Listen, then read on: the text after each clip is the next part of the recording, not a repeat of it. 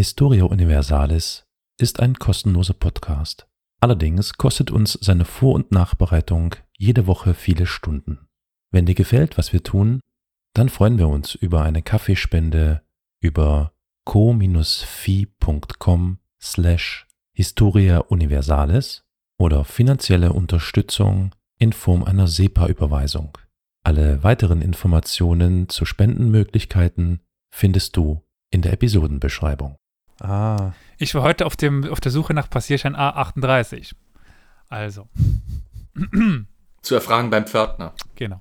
Es fing an, dass ich meine Lohnabrechnung äh, bekommen habe. Zum, und ich bin jetzt äh, ja jetzt über der Lohnsteuerfreigrenze. Das heißt, Elias musste Steuern bezahlen. Hm. Komischerweise musste Elias Kirchensteuer bezahlen, obwohl Elias nicht getauft ist. Bist du dir sicher? Dass ich nicht getauft bin? Ja. Ja. Da warst du aber noch sehr klein, das kannst du gar nicht mehr wissen. Es, es äh, steht in ähm, meiner Geburtsurkunde, die ich auch momentan gerade haben musste, weil ich wegen dem neuen Job und so. Gut. Äh, jedenfalls, Elias dachte sich, äh, ruft er mal beim Personalbüro an. Hat er gemacht. Die nette Frau meinte, dafür können wir nichts, das kommt vom äh, Finanzamt.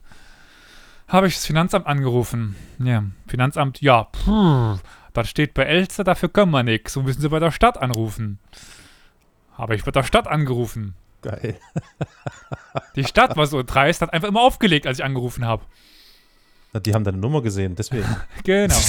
Ey, das, das, das, war phänomenal. Wirklich, ist dutet und mit aufgelegt. Ich gucke auf, dieses, auf mein Handy, dachte mir so, what the fuck? oh nee, Leute, das ist der Typ wieder, der den Podcast macht. Oh nee. Nicht, machen wir nicht. Und dann, jedenfalls, heute bin ich durchgekommen, meint die Frau am Apparat. Ja, also das ist 2007 passiert. Ach, schön, dass ich seit 2007 übrigens evangelisch bin. ich wäre nie getauft. Äh, okay, meinte sie, hm, da kann ich momentan nicht viel dran ändern. Rufen Sie mal, damals haben Sie ja noch in Völkling gelebt, rufen Sie mal bitte bei der Stadt an. Oh, ja, oh. da ist momentan mein Stand. Danach musste ich dann äh, arbeiten gehen und ähm,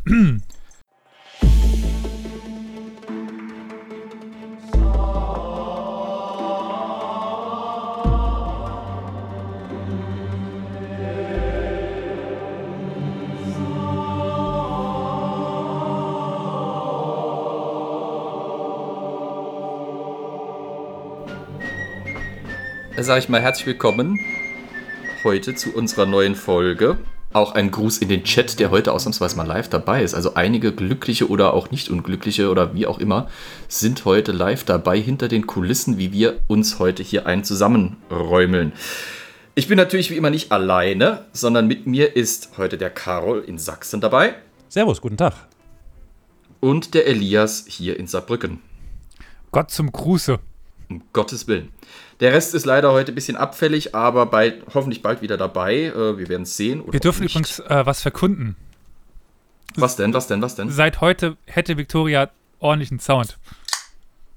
Wenn sie dabei oh. gewesen wäre. Ja, das hört man auch. Die Technik, ja, ja, das doch. rauscht nicht mehr. Ich höre kein Rauschen. Was, ja, was, unser Dreigestirn heute. Ich, ich sehe gerade, entschuldige bitte, Flo, dass ich dich unterbreche, ja, aber ja, ja, ich betrachte gerade mit Freude das Bild von Elias. Das ist ja toll, dass ich dich sehe, Elias. Das ist ja fast wie, wenn wir miteinander sprechen würden, so in echt. Was trinkst du denn für ein Weinchen gerade? Was ist denn das? Äh, Doppio Passo, Salento, Primitivo. Oh, der ist Ah, der ist irgendein billiger italienischer aus dem nee, Schlauch. Der ist gut. Der ist nicht günstig. Also für Wein war das so Mittelklasse, so 5,90? Mhm, um den Dreh rum. Außer er ist im Angebot. Dann kostet er 3,99 normalerweise. Kann man sehr empfehlen. Hm. Übrigens, Doppio Passo, falls ihr jemanden sponsern wollt. Hallo! wir sind bestechlich, bleiben wir dabei. Ja, Bisschen, ja, ja, auf jeden Fall. Ähm, heute sind wir ein Dreigestirn und ich weiß nicht, inwiefern es in der Folge landet, aber in unserem Vorgeplänkel haben wir heute schon den äh, ja, persönlichen Kreuzzug oder die Religionskonflikte des Elias gehört, der mit dem Amt streitet, ob er jetzt getauft oder nicht ist, ob er bei einem Verein mitbeten muss oder nicht.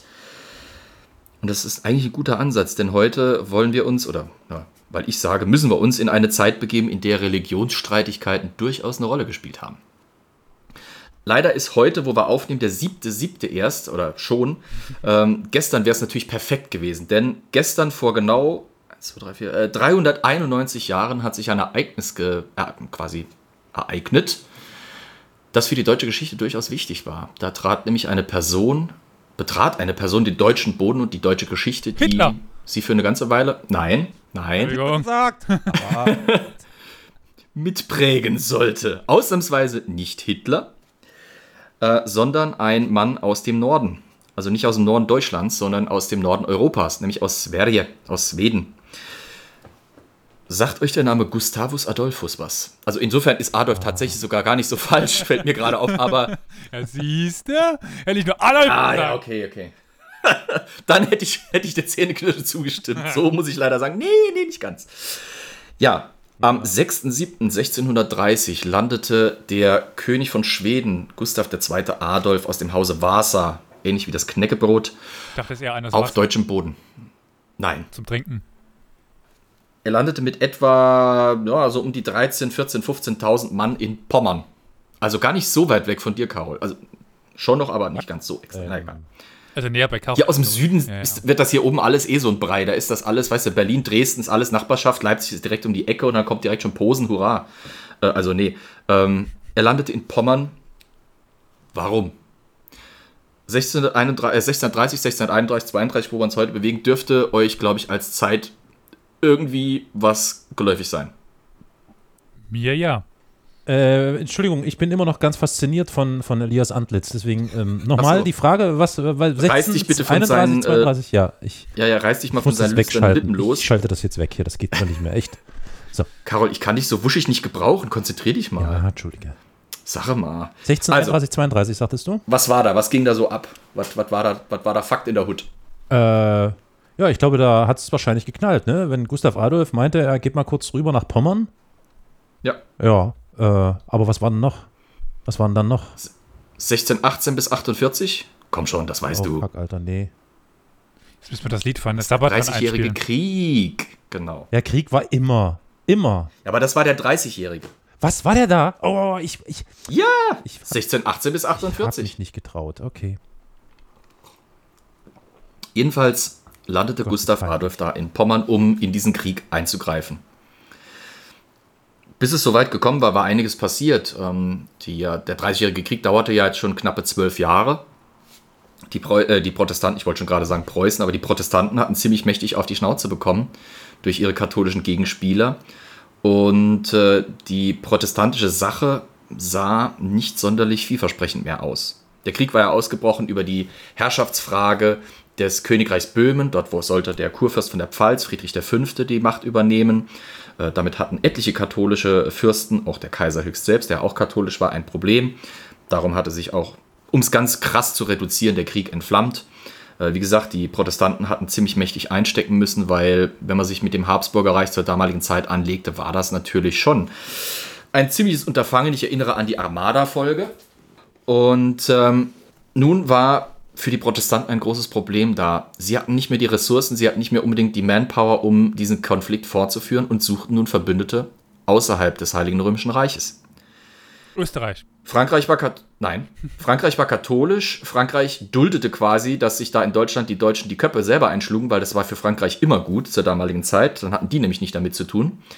In England äh, spielte sich zur damaligen Zeit auch etwas ab. Äh, dort äh, waren die Engländer gerade drauf und dran, beziehungsweise hatten schon ein republikanisches Experiment gestartet.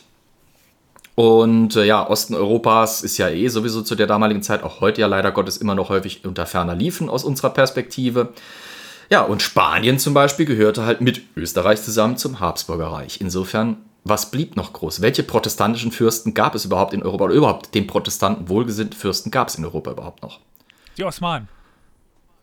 Die Osmanen, ja, äh, die hatten auch mit sich selber gerade noch zu tun und hatten auch eigentlich gar keinen Bock da rein zu mischen. Äh, wenn, dann wären die überhaupt gerne nur noch mal nach Halloween gekommen, aber ansonsten, naja. Was ist mit den Engländern? Waren die nicht auch protestantisch? Ja, wie gesagt, die Engländer waren damit selber Ach beschäftigt. so, sorry, ich, hab, gerade, äh, ich bin immer noch von An Elias Antlitz. Sorry.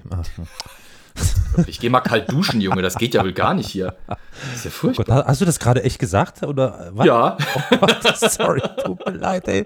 Das ist wie in der Schule so, der Lehrer so, was habe ich gerade gesagt? Äh, oh Gott, Entschuldigung. Herr Kosmonaut, Ja. wiederholen Sie bitte meinen letzten Satz.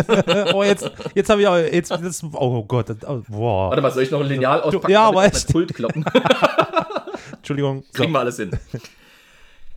Nun, auf jeden Fall, äh, es gab nicht viele Auswahl, es gab keine großen äh, Königreiche mehr, die da wirklich in Frage kamen, außer einem. Und das war Schweden.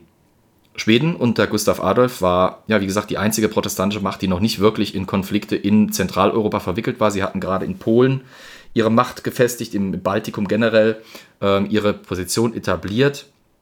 Und so kam es nun, dass Verhandlungen mit dem schwedischen König aufgenommen wurden über eine Beteiligung an der Protestantischen Union und an einem Eingreifen des schwedischen Königs in Kontinentaleuropa. Ja, das kam dem gar nicht so ungelegen. Ja? Was für eine Religion folgten denn die Schweden? Protestantisch, die waren lutheranisch-protestantisch. Aha. Ja. Die ähm, war nicht nur protestantisch, sondern die waren auch sehr interessiert daran, ihre Macht wiederum im Baltikum und im Norden Europas weiter auszubauen. Und aus Sicht Gustav Adolfs machte es durchaus Sinn, a, seinen Glaubensgenossen zur Hilfe zu kommen und b, äh, in dieses im Chaos befindliche Reich einzugreifen, weil unter Umständen könnte er damit eine Machtbasis dauerhaft dort etablieren und Einfluss auf dieses mächtige zentraleuropäische Reichsgebilde da eben nehmen und seine Interessen dort vortreiben. Äh, helf mir gerade mal auf die Sprünge äh, Rügen und Mecklenburg waren ja, waren die danach schwedisch, davor schwedisch? Danach, die Schweden kamen ja erst quasi. Ich meine, also die waren die dann auch nach dem 30-jährigen Krieg noch schwedisch, oder? Pommern. Zum Teil, ja, zum okay, Teil. Gut, gut, gut. Und Schleswig-Holstein ist dann eher so Dänemark zuge. Das war dänisch ja. noch, das war noch dänisch, ja. Mhm. Schleswig. Ähm, oder Schleswig halt, ja, genau. Herzog von Schleswig. Ach, nur Schleswig, Schleswig ja. ja. Mhm. Also eins von Die waren noch getrennt, also ja. die Herzogtümer Schleswig und das Herzogtum Holstein waren noch getrennt damals. Das kommt alles viel, viel später, aber sei es drum. Spannenderweise, da komme ich jetzt mal mit einem regionalen Bezug nochmal, das mache ich ja immer wieder gerne. Ähm, die Verhandlungen oder ein Teil der Verhandlungen mit Gustav Adolf wurde geführt durch einen Mann aus unserer Region hier. Wir nämlich durch einen, wir kennen ihn noch nicht, glaube ich, oder? Hatte ich, doch, ich glaube, ich hatte ihn mal erwähnt in einer Folge. Ja, ich hatte ihn mal erwähnt. Wie genau, du hast, wie, wie du hast die, eine äh, Folge dazu gemacht, wie die, Pfalz, wie, wie die Schweden in die Pfalz kamen. Genau. Stimmt, genau. Ja, da verweise ich darauf und äh, ärgere mich über meinen Alzheimer. ähm, auf jeden Fall Johann Kasimir von Pfalz-Zweibrücken-Kleeburg, der jüngere Sohn des Herzogs von Pfalz-Zweibrücken, war nach Schweden entsandt worden, um dort dieses Bündnis auszuhandeln. Die Pfalz-Zweibrücker waren mit den Kurpfälzern natürlich verwandt und äh, führten damals auch zum Teil auch noch Geschäfte für die. Und er sollte quasi auch mit einer Hochzeit und mit engen Familienbanden dieses Bündnis festigen. Das kam auch tatsächlich zustande. Er heiratete die Halbschwester König Gustav Adolfs. Nun, Lange Rede, kurzer Sinn. 1630 landete Gustav Adolf mit seiner Armee in Pommern.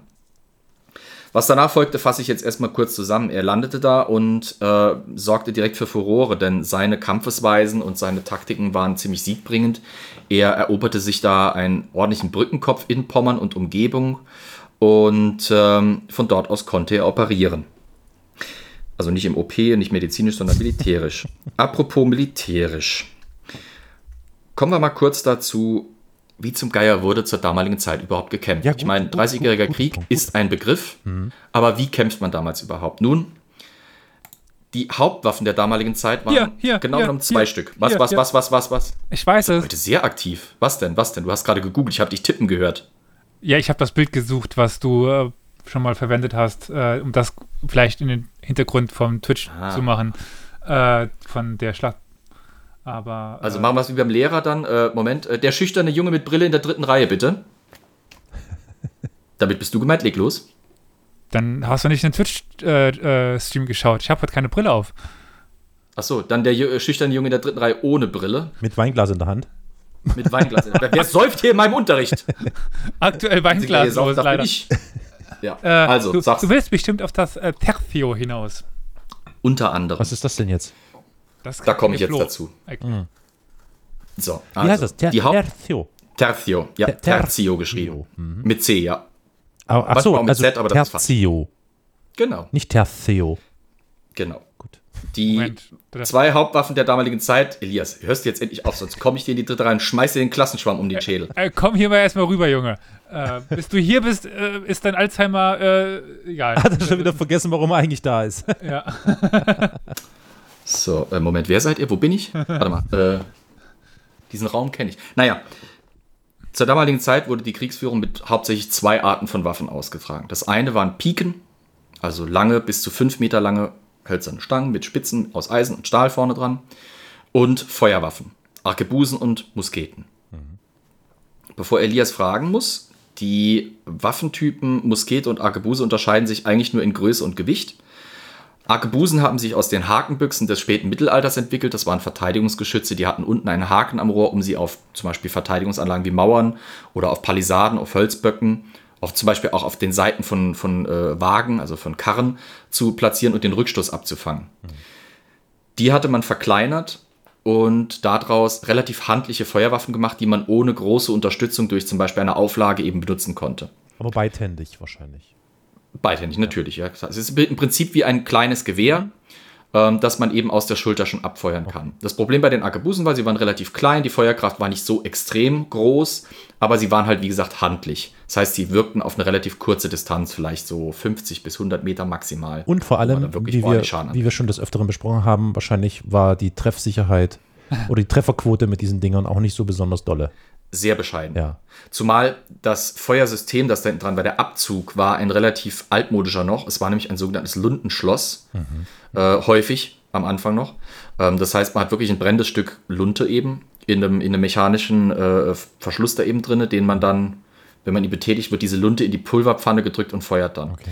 Das hat man zur damaligen Zeit gerade bei den Arkebusen versucht zu vermeiden, indem man neue Schlösser entwickelte, nämlich sogenannte äh, Radschlösser. Das waren wirklich radförmige, äh, mit einer Stahlfeder, mit einer Bandfeder quasi drin ausgestattete, frühe Version von Flintschlössern. Also da drehte sich quasi ein Flint drin an der Reibfläche und erzeugte so den Funken. Mhm. Das wurde bei Arkebusen dann angewandt. Was ich da ganz die Arkebusen, ja. interessant fand, Entschuldigung, dass ich dich unterbreche, war die äh, Schussfrequenz. Die hatte ich im ja. Kopf als geringer und fand das doch sehr beeindruckend, wie langsam die geschossen haben. Also quasi, wie lange dauert es von äh, Schuss bis zum nächsten Schuss einer Arkebuse, einer äh, Muskete. Also bei Arkebusen ging es, ging es noch halbwegs gut. Also da konnte man innerhalb von drei bis vier Minuten nachladen. Äh, warte Deswegen mal, hat man die auch. Von Schuss ja. zu Schuss. Ja. Drei bis vier Minuten? Ja. Wahnsinn. Krass, okay. Mhm. Siehst du, das meinte ich, weil das hat mich auch überrascht. Also ich, ich ging von ein bisschen weniger aus. Ja. Ich wusste, dass das ewig dauerte, aber ich glaube, dann hatte ich eher die Vorderlader von, aus der späteren Zeit im Kopf. Die, ach, die Vorderlader waren wesentlich besser. Bei Vorderladern des 18. Jahrhunderts hast du teilweise äh, nur eine Minute zum Nachladen, wenn ja. überhaupt eher weniger zum Teil sogar. Ähm, das, das bei, den, bei den Musketen und Arkebusen der damaligen Zeit war das ein bisschen schwieriger. Lass mich gerade mal schnell die Musketen erklären, dann gehe ich insgesamt ein bisschen auf die Feuerfrequenz ein. Also während man Arkebusen leicht und mit diesen neuen Schlössern ausstattete im Laufe der Zeit, ähm, man benutzte sie dann auch eben vor allem für leichte Infanterie, für leichte äh, Schützen und auch für aufgesessene Schützen, also für berittene schützen. Das war was ganz Neues, dass man jetzt eben Feuerwaffen vom Pferderücken aus einsetzte. Dafür waren diese Arkebusen, weil sie kleiner und handlicher waren und keine brennende Lunte hatten, die die Pferde halt eben scheu machen konnten. Mhm. Ähm, und weil sie auch wesentlich einfacher dann eben nachzuladen waren, waren die für mhm. die Kavallerie beliebt. Musketen auf der anderen Seite waren die größere Version. Also das war, da reden wir teilweise von Gewehrgewichten je nachdem, wann man in dem Jahrhundert eben schaut, in, oder in den zwei Jahrhunderten, wo die zum Einsatz kamen, schaut, äh, von bis zu 13 Kilo für so ein Teil. Wow. Also das ist schon, da reden wir vom Gewicht eines modernen Maschinengewehrs. Ne? Ähm, die Dinger waren riesig groß, hatten aber auch eine entsprechende Feuerkraft, weil das waren einfach größere, längere, dickere Rohre, wo man mehr Pulver reinpacken konnte, das dann eben eine Kugel schneller beschleunigte und dann eine höhere Durchschlagskraft. Ja, aber was für einen Rückstoß müssen die Dinger dann haben? Ich, ich muss Enorm. mir auch gerade vorstellen, wie so in einem äh, Zeichentrickfilm, wo ja. jemand das schießt und dann so einfach 10 Meter da hinten äh, versetzt ja. wird. Ja, Krass. Deswegen benutzte man Musketen auch meistens, weil sie eben so groß und unheimlich und so massiven Rückstoß hatten, mit einer sogenannten äh, Musketengabel oder einer Gewehrgabel. Mhm. Das war also im Prinzip ein Stock, etwa fast schulterhoch, also eben so hoch, wie man ihn brauchte, um eine Waffe aus der Schulter dann halbwegs abfeuern zu können. Auf den lagerte man quasi vorne den Lauf auf, ja. äh, um das Gewicht abzufangen. Sonst ging das eigentlich kaum. Ähm, das Problem war halt eben gerade bei den Musketen, da war so ein kleiner Verschluss wie ein Radschloss äh, teilweise sehr schwierig anzubringen. Ähm, die Dinger waren unheimlich schwer, unhandlich. Es brauchte bei einer, bei einer normalen Lundenschlossmuskete bis zu 42 Handgriffe, um sie nachzuladen. Hm. Also man muss zum Beispiel erstmal die Lunte abnehmen, bevor man nachladen kann, weil du kannst keine brennende Lunte da noch dran haben, mhm. während du neues Pulver einfüllst. Das mhm. ist ziemlich gefährlich. Ja. Ähm, dementsprechend Lunte ab, Lunte irgendwie wegpacken das Gewehr ausblasen, den Verschluss ausblasen, damit da Pulverreste oder, oder Schmauch weggeht, dass das auch ein bisschen abkühlt, dass der Qualm sich mal verzieht und so weiter. Dann erst kannst du reinigen, nachladen, reinfüllen, alles drum und dran, da muss die Lunte nochmal dran. Das, das war ein aufwendiger Prozess. Dementsprechend hatten Musketen auch teilweise in der frühen Phase dieser Kriegsführung äh, sogar sechs bis sieben Minuten sogar Nachladezeit. Mhm. Das versuchte man dann auf verschiedene Arten zu kompensieren, aber da komme ich gleich dazu. Ja. Also auf jeden Fall, das waren die Fernkampfwaffen der damaligen Zeit. Armbrüste waren schon ziemlich abgelöst. Ähm, nur mal um so einen kurzen Maßstab zu geben, warum überhaupt Feuerwaffen in diesem Maße in dieser Zeit so bedeutend wurden. Ein mittelalterlicher Langbogen schafft es, eine Kraft aufzubringen von zwischen 100, 150 bis maximal in den äußersten Fällen 180 Joule. Ja. Eine Armbrust schafft es schon 200 bis 250, manchmal sogar noch mehr Joule, bis zu ab maximal 300, aber da reden wir von wirklich richtig fetten Armbrüsten mit, mit, Mords, äh, mit einem Mordsaufwand, bis du die überhaupt gespannt hast. Selbst eine Arkebuse war da schon ein Quantensprung, weil die brachten nämlich, selbst diese kleinen leichten Waffen, 1200 bis 2000 Joule mhm, raus. Mhm, mh. Und Musketen teilweise bis 3 oder 3500 Joule. Also da sieht man mal dieses Max, dieses unglaubliche Kraft- und Durchschlagsgefälle, das sich da ergab und warum diese Waffen so bedeutsam eben wurden. Sie waren wesentlich effektiver im Durchschlag. Lieber Flo, da können wir ja nochmal auf das Video ja. verweisen, was du, glaube ich, bei der Folge ja. zu Agincourt äh, verlinkt hast, wo sie ja genau. probieren, auf diese äh, äh, Panzerung der, äh, 15. Jahrhundert, so 14. bis 15. Jahrhundert mit ja. Bogen zu schießen und einfach nicht Richtig. durchkommen. Und mit Nachgebuse kommst du da, da durch. Genau. Deswegen entwickelt sich auch zur damaligen Zeit eine Art Rüstungswettrennen äh, im wahrsten Sinne des Wortes, nämlich dass gerade die Leute, die sich auch noch leisten können, sich eine ordentliche Rüstung zu kaufen, dass die dann eben versuchen, Schutzmaßnahmen zu ergreifen. Die, die entwickeln dann oder lassen dann eben Rüstungen für sich schmieden, ähm, die das, die tatsächlich schaffen, äh, Schüsse auszuhalten. Also gerade Pistolenschüsse äh, sind teilweise auf so eine kurze Distanz eins, äh, nur wirksam. Mhm. also Pistolen gab es damals auch schon, die waren zwar wesentlich größer, als wir sie uns heute vorstellen. Die waren quasi die nochmal etwas kleinere Version von einer Arkebuse und bekamen halt, deswegen hatten das Problem, dass sie nicht so große Durchschlagskraft eben hatten. Pistolenschüsse konnten teilweise sogar, wenn sie aufgesetzt waren, abgehalten werden. Also es gibt aus dem Amerikanischen äh, aus dem englischen Bürgerkrieg damals eben, äh, einen Kyras, der in London liegt, den habe ich gesehen, äh, in der, äh, in den, äh, in einem, ich weiß gar nicht was, in der Wallace Collection oder, ich glaube, es war in der Wallace Collection, wo eine, eine kleine Delle mit Bleischmier drin ist. Äh, da wurde eine Pistole aufgesetzt, abgefeuert und die kam nicht durch. Hm. So gut war die Metallurgie halt auch geworden. Das ist, ich meine, wir reden vom 16. bis 17. Jahrhundert, da war technologisch schon mal ein ganz schöner Sprung zum 15. Jahrhundert entstanden. Hm. Da kann ich dir jetzt gerade die Nase et etwas lang machen zumindest. Ich durfte ja. mir heute ja äh, in der äh, Leeds, also in der großen Mittelalterkonferenz, einen Vortrag über Rüstungen im 16. Jahrhundert anhören. Und äh, ja. die äh, Vortragende arbeitet in irgendeiner Armory. Und Royal Armories. Äh, ja, ja, genau. In, in, in Leeds, glaube ich, so sogar. Ich weiß es nicht mehr. Oder London. Ja, genau. Royal Armories Leeds. Genau, und die hat äh, auch ganz viele Rüstungsteile gezeigt aus, äh, was, ganz, was ich sau interessant fand. Ähm, wir wissen ganz viel über die mittelalterlichen, also nicht mehr mittelalterlichen, aber quasi spätmittelalterlichen Rüstungen, frühe Neuzeit, frühneuzeitliche Rüstungen aus den Armories der, also den Waffensammlungen der Osmanen. ja. weil, weil die, die gesammelt haben von, von ihren Feinden. Und da waren einige echt interessante Fundstücke da dabei, die sie uns ge gezeigt hat. Das war interessant. Ach, mach mir die Nase ruhig lang. Ich habe aufgezeichnet. Sehr schön.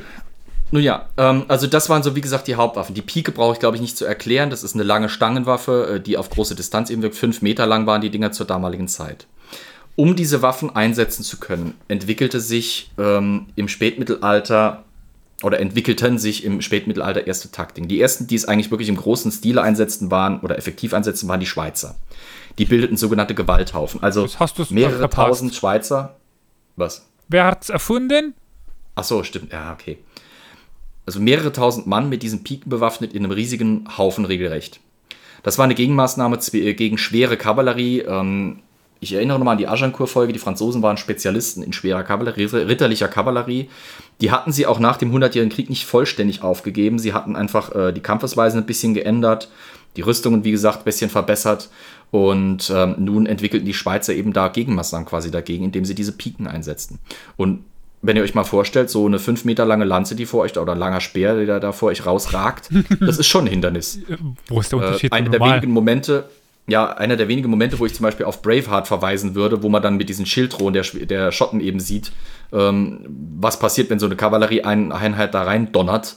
Die spießen sich selber quasi auf und da gibt es Schaschlik. Jetzt war, wie gesagt, durch die Feuerwaffen eine neue äh, Möglichkeit reingekommen, diese Formationen zu verstärken, aber auch gegen sie zu wirken. Man kann mit einer Feuerwaffe eben auf große Distanz, bevor so ein Pikenier an einen ran ist, selbst mit seiner langen Lanze eben, ihn schon zu Klump schießen unter Umständen. Die Spanier waren quasi die ersten, die daraus, äh, daraus eine kombinierte Einheit machten, äh, nämlich den wie, sogenannten Tercio. Das haben wir ja vorhin schon vor einer Ewigkeit erwähnt. Ähm, der Tercio bestand aus teilweise bis zu 6000 Mann. Also stellt euch eine Einheit, eine Einheit aus 6000 Mann vor.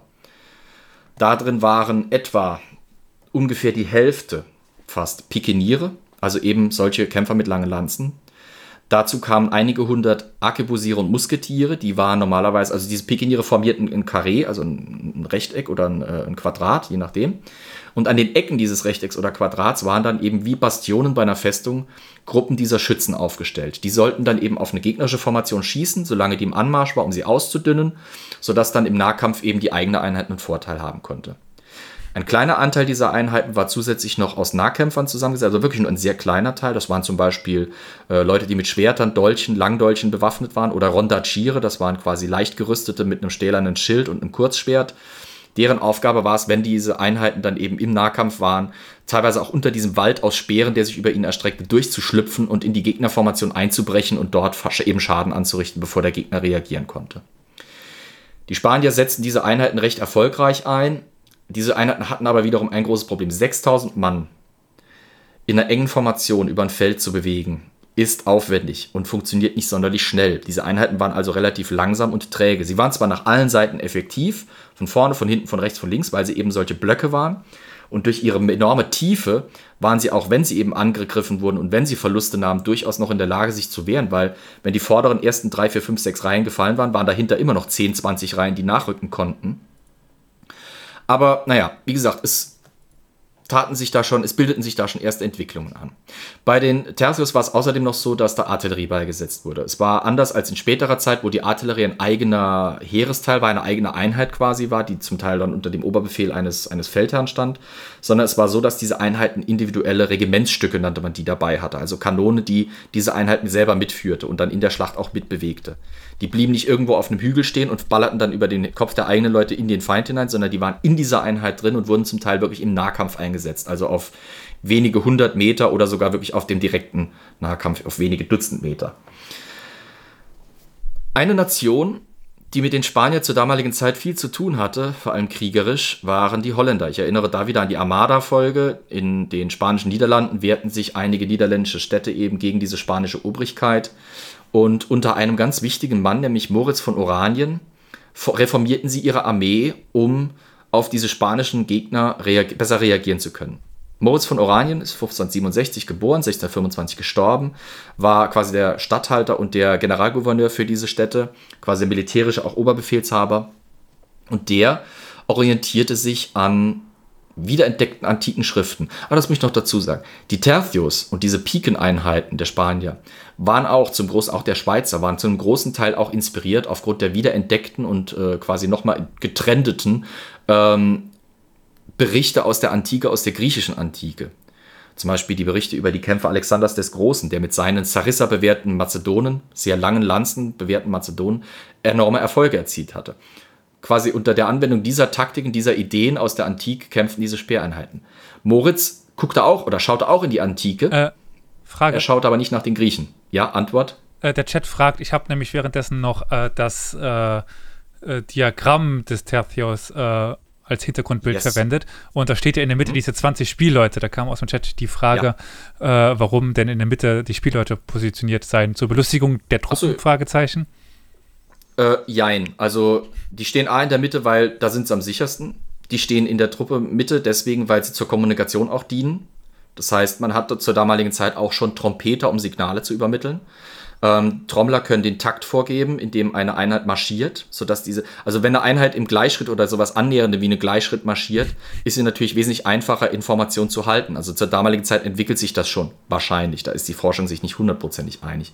Und natürlich spielen die auch zur Belustigung. Ich meine, ähm, Musik hat moralische, Effekte, hat überhaupt Effekte, emotionale Effekte auf Menschen und wenn du da in so einem tollen äh, Getreibe in so einer Schlacht drinne bist, das Adrenalin pusht und da spielen die dann ein aufputschendes Lied, kann das durchaus helfen. Also die hatten eine Multifunktion. Die waren natürlich zur Belustigung, ja, aber sie waren vor allem auch als Signalgeber dabei und als Taktgeber in der Schlacht auch, ne? Mhm. Trommler, Pfeifer, Trompeter, sowas in der Richtung vor allem. ich muss da sofort an, ähm, an einen Film denken. Ähm, aber das hat jetzt, ist überhaupt gar kein, überhaupt null Verbindung zu diesem Thema, geschweige denn äh, zu dieser Epoche, zu dieser, nein, gar nicht. Ähm, was du musst einfach nur dran denken. Ja, ja, und zwar, warte, warte, warte. Alter, willkommen im Demenz-Podcast. Oh. Historia ja. Dementialis oder was? ich bin wirklich vollkommen. Ach, egal. Moment, Historia. Mann, äh, äh, ah, Dementialis, so rum. Scheibenkleister, Leute. Jetzt, das, müsst ihr jetzt, das, müsst, das, das müsst ihr jetzt aushalten. Das müsst ihr jetzt aushalten. Wie kannst du an einen Film gleich. denken, wenn du nicht weißt, in welchen Film du denkst? Ja, ich weiß nicht, weil, na, weil dieser Film derart ikonisch gewesen ist in seinen Bildern, dass. Äh, Alatrist? Nee, ich hab's jetzt auch schon. Keine Sorge, ist nichts, nichts äh, kulturell Sinnvolles. Nee, es ist der letzte Mad Max, der Mad Max Fury Road. Ähm, da erinnere ich mich, wie, wie der ganze Tross an. Ah, äh, mit, ja, und, und vorne aufgebaut, die, genau, die Musiker, aka Gitarristen, ja, genau, ja, ja, ja, ja, also schon irgendwie. Ja, äh, äh, wie ist es denn mit, mit wie heißt er nochmal, der äh, Apocalypse Now? Der Ritter Valkyren. Ja, Moment. Musik ist ja, psychologische nee, nee, nee, nee, nee, nee. Das ist ja, okay. Ja, stimmt, aber das ist ja ein filmisches Stilmittel. Ein filmisches Stilmittel, oder? Haben die da, nee, haben nee, die das die haben das gemacht. Haben die, haben ja, gespielt laut? Gemacht. Ja, ja, die haben ja, die ja. Boxen auf den Helis drauf und spielen dann, damit die mhm. Leute, also Ach, weil die Leute ja eh die Helis hören, haben sie halt genau. diese Musik an. Her. Ah, okay. Genau. Ich dachte, es wäre ein filmisches Mittel gewesen. Gut. Ja, also das war durchaus, also das, das 16., 17. Jahrhundert sah auch dieses Aufkommen von richtigen Spielzügen bei den Armeen dabei, um halt eben, wie gesagt, diese Kommunikation, aber auch auf dem Marsch, also die spielten dann auch auf dem Marsch Lieder. Ähm, das, das hat auch das hat auch Auswirkungen auf die zivile Musik zum gewissen Grad. Also Musik der, der Renaissance war ja sowieso relativ formell und sehr taktbezogen und sehr, ja, eben typisch Renaissance symmetrisch und geometrisch fast schon organisiert irgendwie. Und das, das spielte dann auch da eine Rolle, weil dieser Takt, dieser gleichbleibende Marschtakt, ähm, der zog dann auch quasi in die Zivilmusik mit ein. Wir brauchen echt eine äh, Fingerheb-Funktion hier noch äh, bei Studio Link. Mhm. Äh, äh ich wollte nur noch mal den Film betonen, den du kurz reingeworfen hast mit, mit Alatrist. Alatrist, genau. Äh, sehr guter Film. Also, wie wenn ihr sehen wollt, wie ein Tercio unter Umständen kämpfte, eine sehr gute Rekonstruktion. Auch wenn die Schlacht von Rocroi, das war eine der berühmtesten und berüchtigsten Schlachten, wo Tercios mächtig Einsatz fanden, äh, nicht hundertprozentig akkurat in dem Film dargestellt wurde, wurde, so ist doch die Kampfesweise von einem Tercio und einer Gegenformation durchaus gut dargestellt und auch Kavalleriegegenmaßnahmen, sogenannte Caracolla-Kavallerie, also Kavalleristen, die eben mit langen Pistolen und Arkebusen bewaffnet waren, ritten an den Gegner heran, schossen, ritten weg, luden nach, kamen wieder angeritten. Das war übrigens eine Taktik, hallo Elias, die sie sich äh, zum Teil auch von mongolischen und Reitervölkern aus dem Spätmittelalter abgeschaut hatten. Ja, das passiert mir auch nicht so oft, dass ich die erwähnen muss. Ähm, also das war, das war, äh, das, der Film ist wirklich gut da in der Hinsicht. Ist auch insgesamt gar nicht so schlecht. Einer der teuersten spanischen Filme bis heute immer noch. Aber das sei da mal dahingestellt. Ähm, zurück zu Moritz von Oranje, der eben nicht bei den Griechen sich Taktiken abschaut oder bei den Makedonen, sondern der schaute in die Antike, in die römische. Er schaute sich das Manipelsystem und das Kohortensystem der Römer an, mit etwas kleineren, mobileren, flexibleren Einheiten die auch nicht ganz so tief teilweise gestaffelt waren wie, wie, wie äh, eben die spanischen Einheiten. Diese Tertius marschierten häufig in drei oder vier Reihen hintereinander, in Diamantformation quasi, also quasi diese Vierecke bildeten in sich nochmal ein Viereck dann als Formation, sodass wirklich diese gegnerischen Einheiten einen riesigen Block und einen extrem tiefen Block aus Männern auf sich zu marschieren sahen. Moritz von Oranien, die Holländer hatten nicht ganz so große Heere wie die Spanier, auch hatten nicht so diesen Manpower, auf die sie zurückgreifen konnten. Aber die Holländer hatten eins erkannt, nämlich dass Feuerwaffen eben eine wichtige Rolle spielten würden in der zukünftigen Kriegsführung. Und deswegen zielte Moritz ab mit seinen Reformen darauf, den Anteil an Feuerwaffen in seinen Einheiten zu vergrößern und auch den Einsatz dieser Feuerwaffen in der Schlacht zu verbessern. Und deswegen setzte er weniger auf massive Blöcke, tief gestaffelte Blöcke, sondern er setzte auf Einheiten, die im Zentrum eine Pikeniereinheit hatten und dann an zwei Seiten eben große Blöcke aus Musketieren, die teilweise nur acht Reihen oder zehn Reihen tief aufgestellt waren, teilweise auch weniger, und dann einen sogenannten Kontermarsch vollbrachten. Das heißt, die erste Reihe legte an, feuerte, die zweite Reihe war schon bereit, feuerte danach. Welch dann rückte Timing? die nächste Reihe nach. Was? Warum? Welch Timing? Ich habe gerade den Trailer oder die, äh, die Schlacht äh, im Hintergrund laufen. Und genau in dem Augenblick, als du sagtest, legten die Musketen an der Seite an, legten die Musketen an der Seite an. Und als du den, den Kontermarsch er, erklärt hast, wechselten sie die, also gegen die einen nach genau. hinten, die anderen nach vorne. Genau das, was du sagtest, ist gerade Ah, da sind die Leute im Chat jetzt die Glücklichen, weil die sehen halt optisch untermalt, was ich jetzt versuche zu beschreiben. Also, wie gesagt, die, die ersten beiden feuerten. Genau, rückten ab Ähm, dann rückten die nächsten nach, die anderen marschierten quasi an der Seite der Formation vorbei, luden dabei schon mal nach. Wenn sie hinten angekommen waren, konnten sie in Ruhe nachladen und dann warten sie quasi, bis sie wieder dran waren.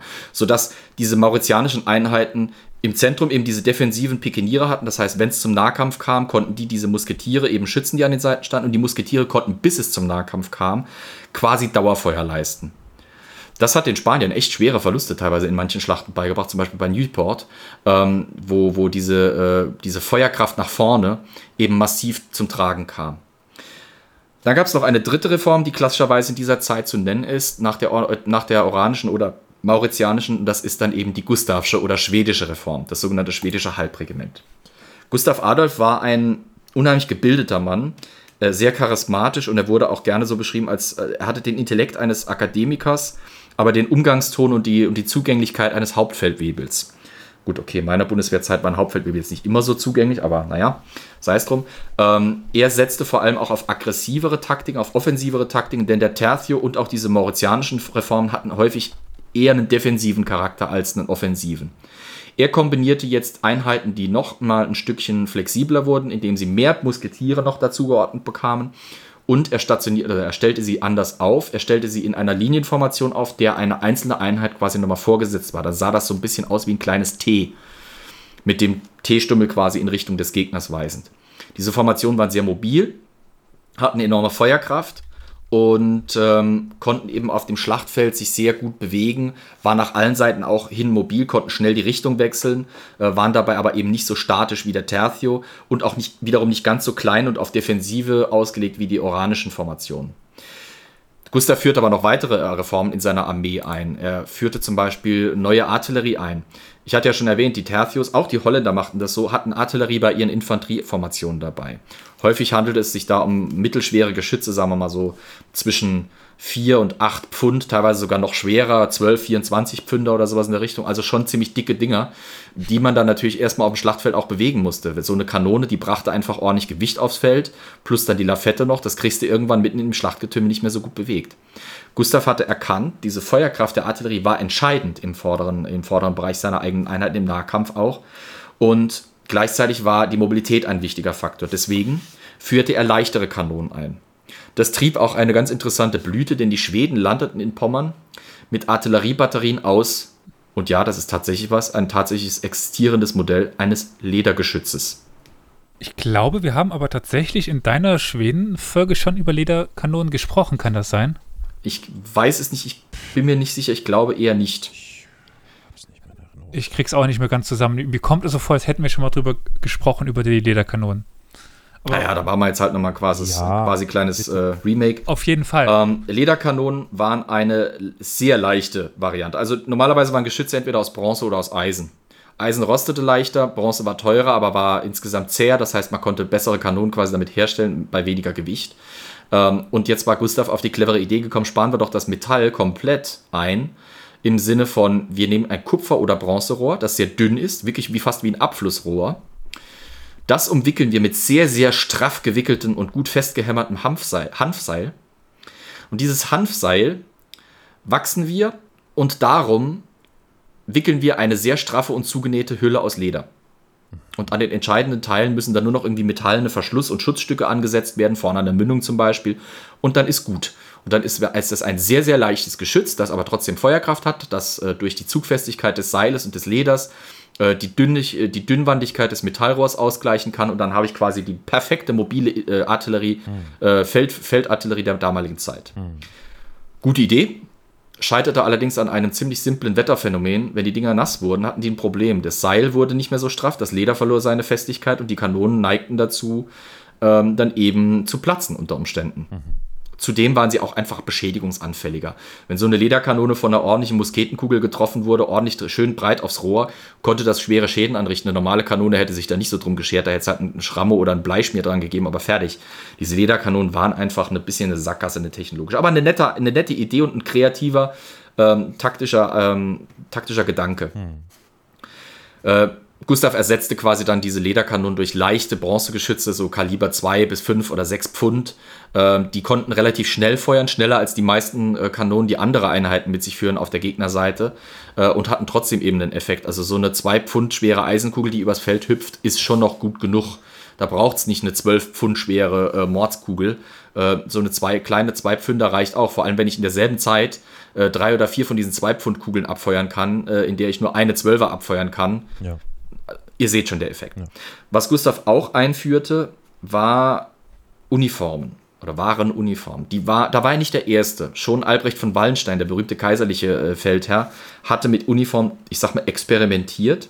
Der große Unterschied war allerdings, dass Wallenstein vor allem mit Söldnerheeren, die sehr schnell und aus allen Herren Ländern aufgestellt wurden, arbeitete und Wallenstein war nur ein Kriegsunternehmer und Feldherr. Das heißt, er konnte nicht für die gesamte äh, kaiserliche Armee sagen, so, wir tragen jetzt alle Uniformen und das und das ist das System. Mhm. Gustav Adolf jedoch als König konnte für seine Armee solche Reformen durchaus erzwingen und, und quasi festlegen.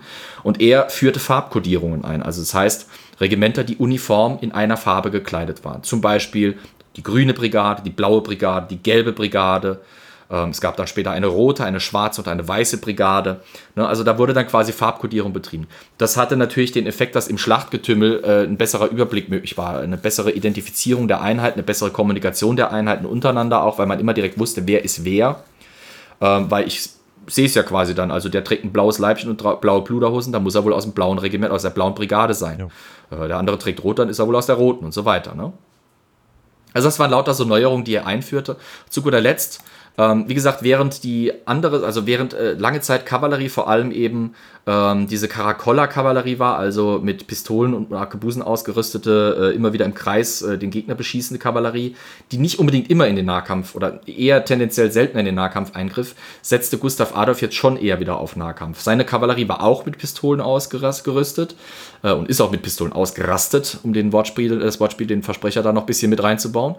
Ähm, er setzte sie aber ein bisschen anders ein. Er stellte seiner Kavallerie immer Infanterie bei. Das heißt, äh, zwischen Blöcken von Kavallerie standen immer Musketiere dabei, die quasi äh, auf den Gegner feuern konnten, wenn der am Angaloppieren war. Ähm, und er stellte dieser Kavallerie auch leichte Feldgeschütze zur Verfügung, sodass das wirklich so eine Art Hybrid-Einheit wurde. Die, seine Kavallerie also aus Berittenen, aus Musketieren und aus Artillerie. Ähm, und meistens war es so, die Schweden machten das dann so, der Gegner kommt an, ähm, will vielleicht seine Caracolla-Taktik fahren, also fährt, reitet quasi bis an, äh, auf Schussweite an die Einheit heran. Die Schweden feuern eine massive Salve nach vorne und während der Gegner sich dann jetzt noch von den Verlusten dieser Salve am Erholen ist und durch den Pulverdampf erstmal äh, orientieren muss, greift die schwedische Kavallerie an im Nahkampf, sowohl mit den Pistolen als auch unter Umständen mit Säbeln, führt einen kurzen heftigen Angriff aus, zieht sich wieder in den Schutz der eigenen Musketiere zurück. Die haben während dieses Angriffs wieder nachgeladen, sind quasi wieder feuerbereit und wenn der Gegner dann versucht, einen Gegenangriff zu machen, reitet er quasi in eine frische Salve rein. So organisierte Gustav quasi seine Kavallerie. Ähm, eine Sache noch, die Musketiere der Schweden waren auch ein bisschen speziell ausgerüstet. Die hatten nämlich häufig, nicht immer, aber häufig, statt normaler Gewehrgabeln, die wirklich einfach Stöcke mit so einer U- oder V-förmigen Gabel eben oben waren, sogenannte Schwedenfedern dabei. Das war also nichts, um das Kissen zu füllen oder damit was zu schreiben, sondern das waren im Prinzip Holzstangen, die ein bisschen wie kurze Piken funktionierten. Oben hatten sie eine Metallspitze und auf entsprechender Höhe, Schulterhöhe normalerweise, hatten die einen Metallhaken, der vom Schaft wegführte. In den konnte man eben seine Muskete einlegen zum Schießen. Und wenn es in den Nahkampf ging, hatte man quasi eine kurze Stangenwaffe, um sich zu wehren.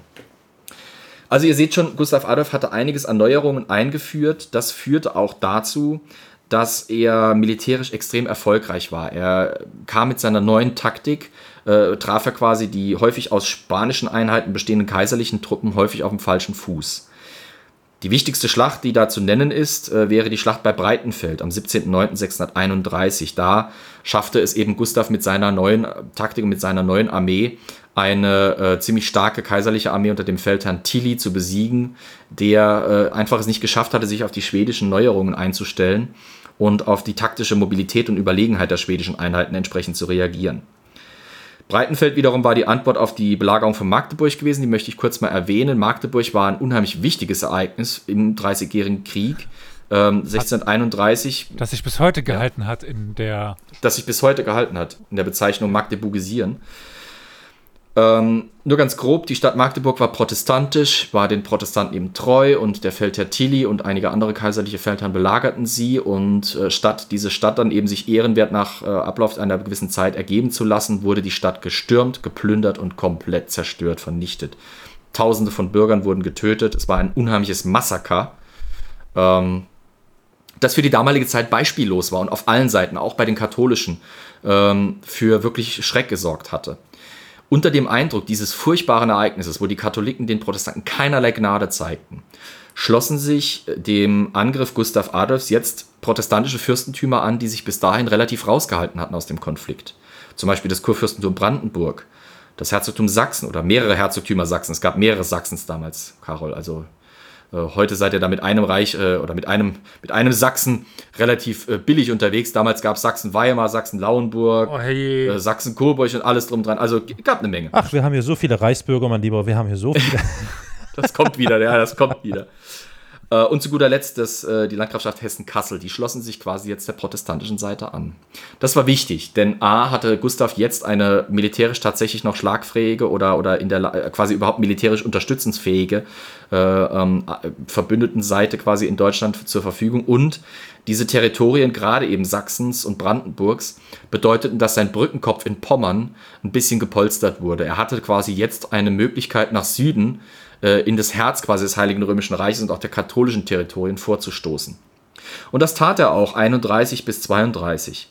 Ähm, er stieß quasi von Pommern aus nach Süden vor, durch Sachsen in Richtung eben Franken äh, und brachte die Kaiserlichen wirklich in ziemliche Bedrängnis. Soweit sogar in Bedrängnis, dass der Kaiser sich genötigt sah, zu einer Notfallmaßnahme zu greifen. Der berühmt-berüchtigte Feldmarschall Wallenstein war nämlich vorher in den Ruhestand geschickt worden. Der hatte die Kaiserlichen durch seine Militärreform, durch sein persönliches Charisma, durch sein taktisches und strategisches Genie äh, ziemlich, ziemlich stark gemacht, um es ganz banal auszudrücken. Er war so mächtig geworden als Kriegsunternehmer, ähm, dass er sogar äh, dem Kaiser irgendwann zu viel wurde. Seine größte Der hatte ihn zwar als Auszeichnung. Seine größte Stärke, seine größte Stärke war seine größte Schwäche. Er war zu mächtig. Im Prinzip schon. Ja, genau, er war zu mächtig. Der Kaiser hatte ihn eine Zeit lang schon hofiert, solange er ihm Erfolge bescherte, ohne ihm gefährlich zu werden. Er hatte ihn sogar zum Herzog zu Mecklenburg ernannt. Also ähm, äh, war quasi dieser Wallenstein, ein böhmischer Landadliger, zum Herzog zu Mecklenburg aufgestiegen.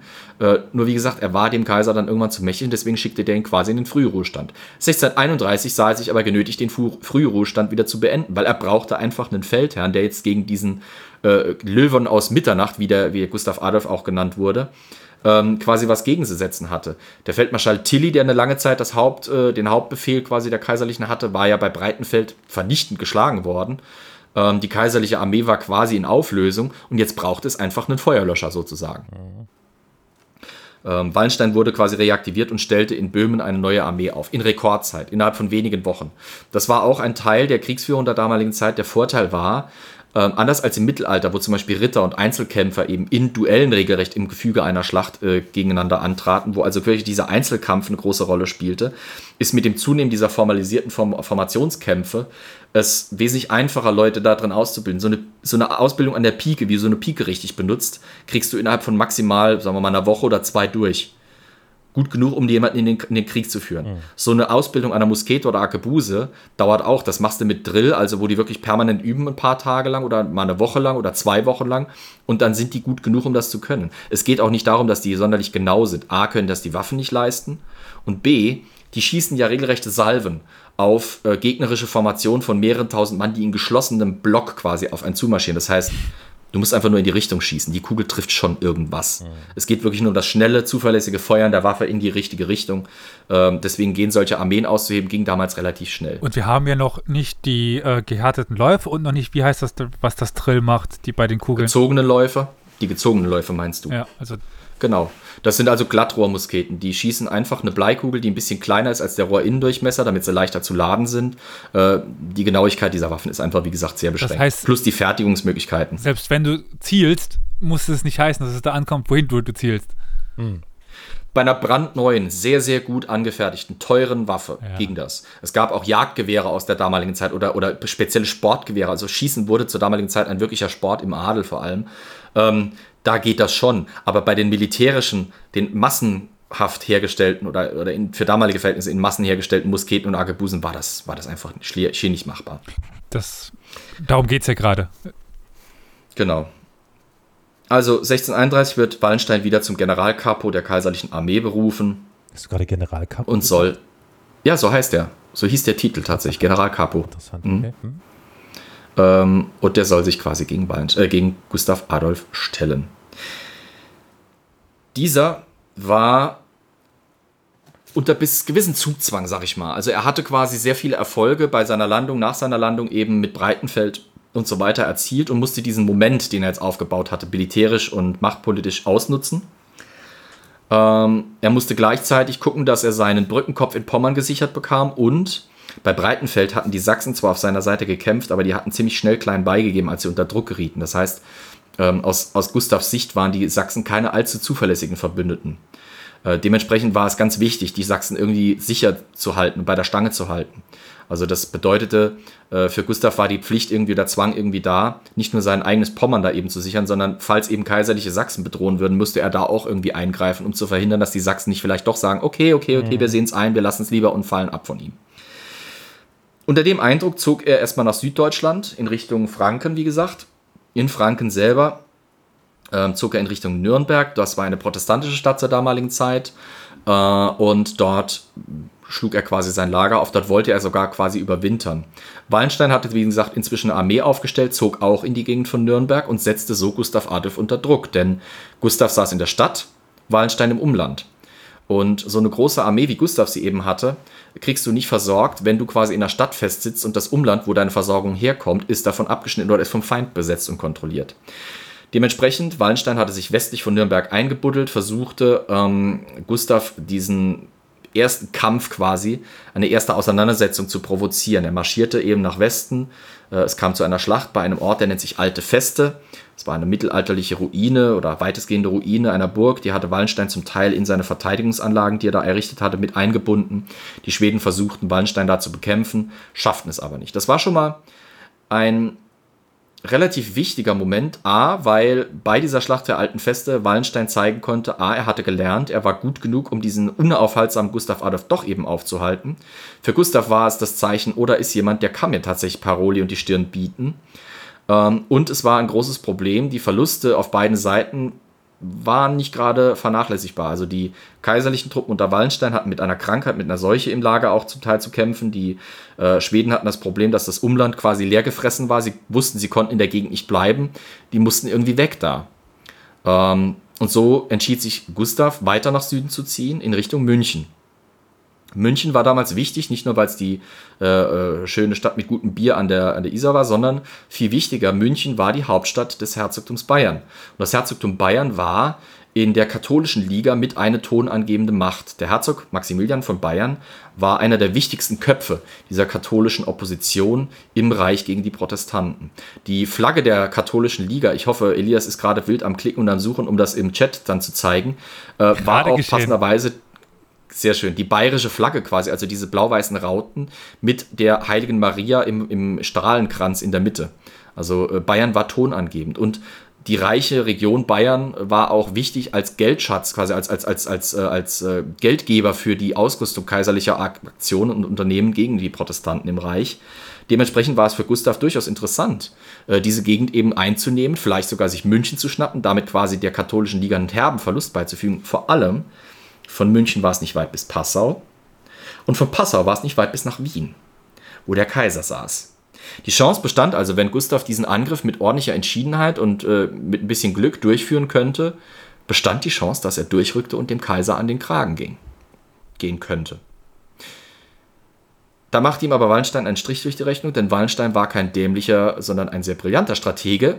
Und er machte nicht das, was Gustav vielleicht erhofft hatte, dass er ihm quasi nachziehen würde und vielleicht sich dann äh, an einem günstigen Punkt zu einer Schlacht stellen ließe, zu Gustavs Bedingungen, sondern er marschierte statt nach Süden nach Norden, in Richtung Sachsen. Denn er hatte, wie gesagt, diese Schwachstelle Gustavs erkannt, diese Versorgungsrouten, diese äh, territoriale Block aus Pommern und Sachsen und Brandenburg, der eben die Versorgung und die Kommunikation äh, Gustav Adolfs mit seinem eigenen Heimatland Schweden eben auch sicherte, mit dem Baltikum, die wollte Gust äh, Wallenstein jetzt angreifen. Und so zwang er äh, Gustav quasi zum Umkehren.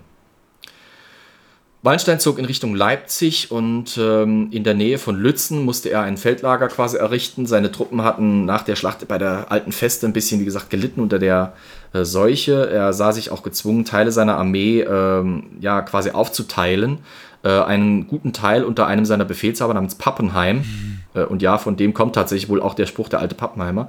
Ähm, äh, unter Pappenheim musste er eine Armee abdetachieren, die nach äh, Niedersachsen, nee, nicht Niedersachsen, genau nicht Niedersachsen, sondern nach Nordrhein-Westfalen, also nach Westfalen reiten sollte, marschieren sollte, um dort äh, Bedrohungslagen gegen katholische Territorien durch protestantische wiedererstarkte Kräfte eben zu unterbinden. Das heißt, seine Armee war geschwächt war aufgesplittet, die Moral war nicht ideal und das bekam Gustav Adolf nun mit. Und er, schafft, er schaffte es in einer beispielslos kurzen Zeit. Innerhalb von 17 Tagen marschierte Gustav Adolf über 600 Kilometer aus Süddeutschland eben in Richtung der Armee Wallensteins. Äh, ich war bei der Bundeswehr bei einem Fallschirmjäger, das ist Infanterie. Und ich war schon ziemlich im Arsch nach dem 50-Kilometer-Marsch nach meiner Rekrutenbesichtigung. Die Vorstellung, dass eine damalige Armee zu den damaligen Straßen- und Geländebedingungen, mit den damaligen Be äh, Beschwernissen ohne Fahrzeuge oder sowas, mit Karren und Pferden und einem ganzen, einem ganzen Treck an, an unterstützenden Einheiten und, und Menschen eben so eine große Distanz in so einer kurzen Zeit hinlegt. Das also ist beeindruckend. Das sind teilweise 60 Kilometer am Tag. Und das ist enorm, selbst für heutige Verhältnisse.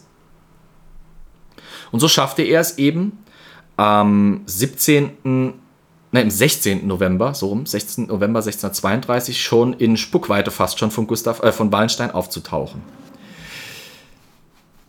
An der Stelle möchte ich kurz eine Zäsur machen, denn wir werden gleich in die Schlacht von Lützen einsteigen.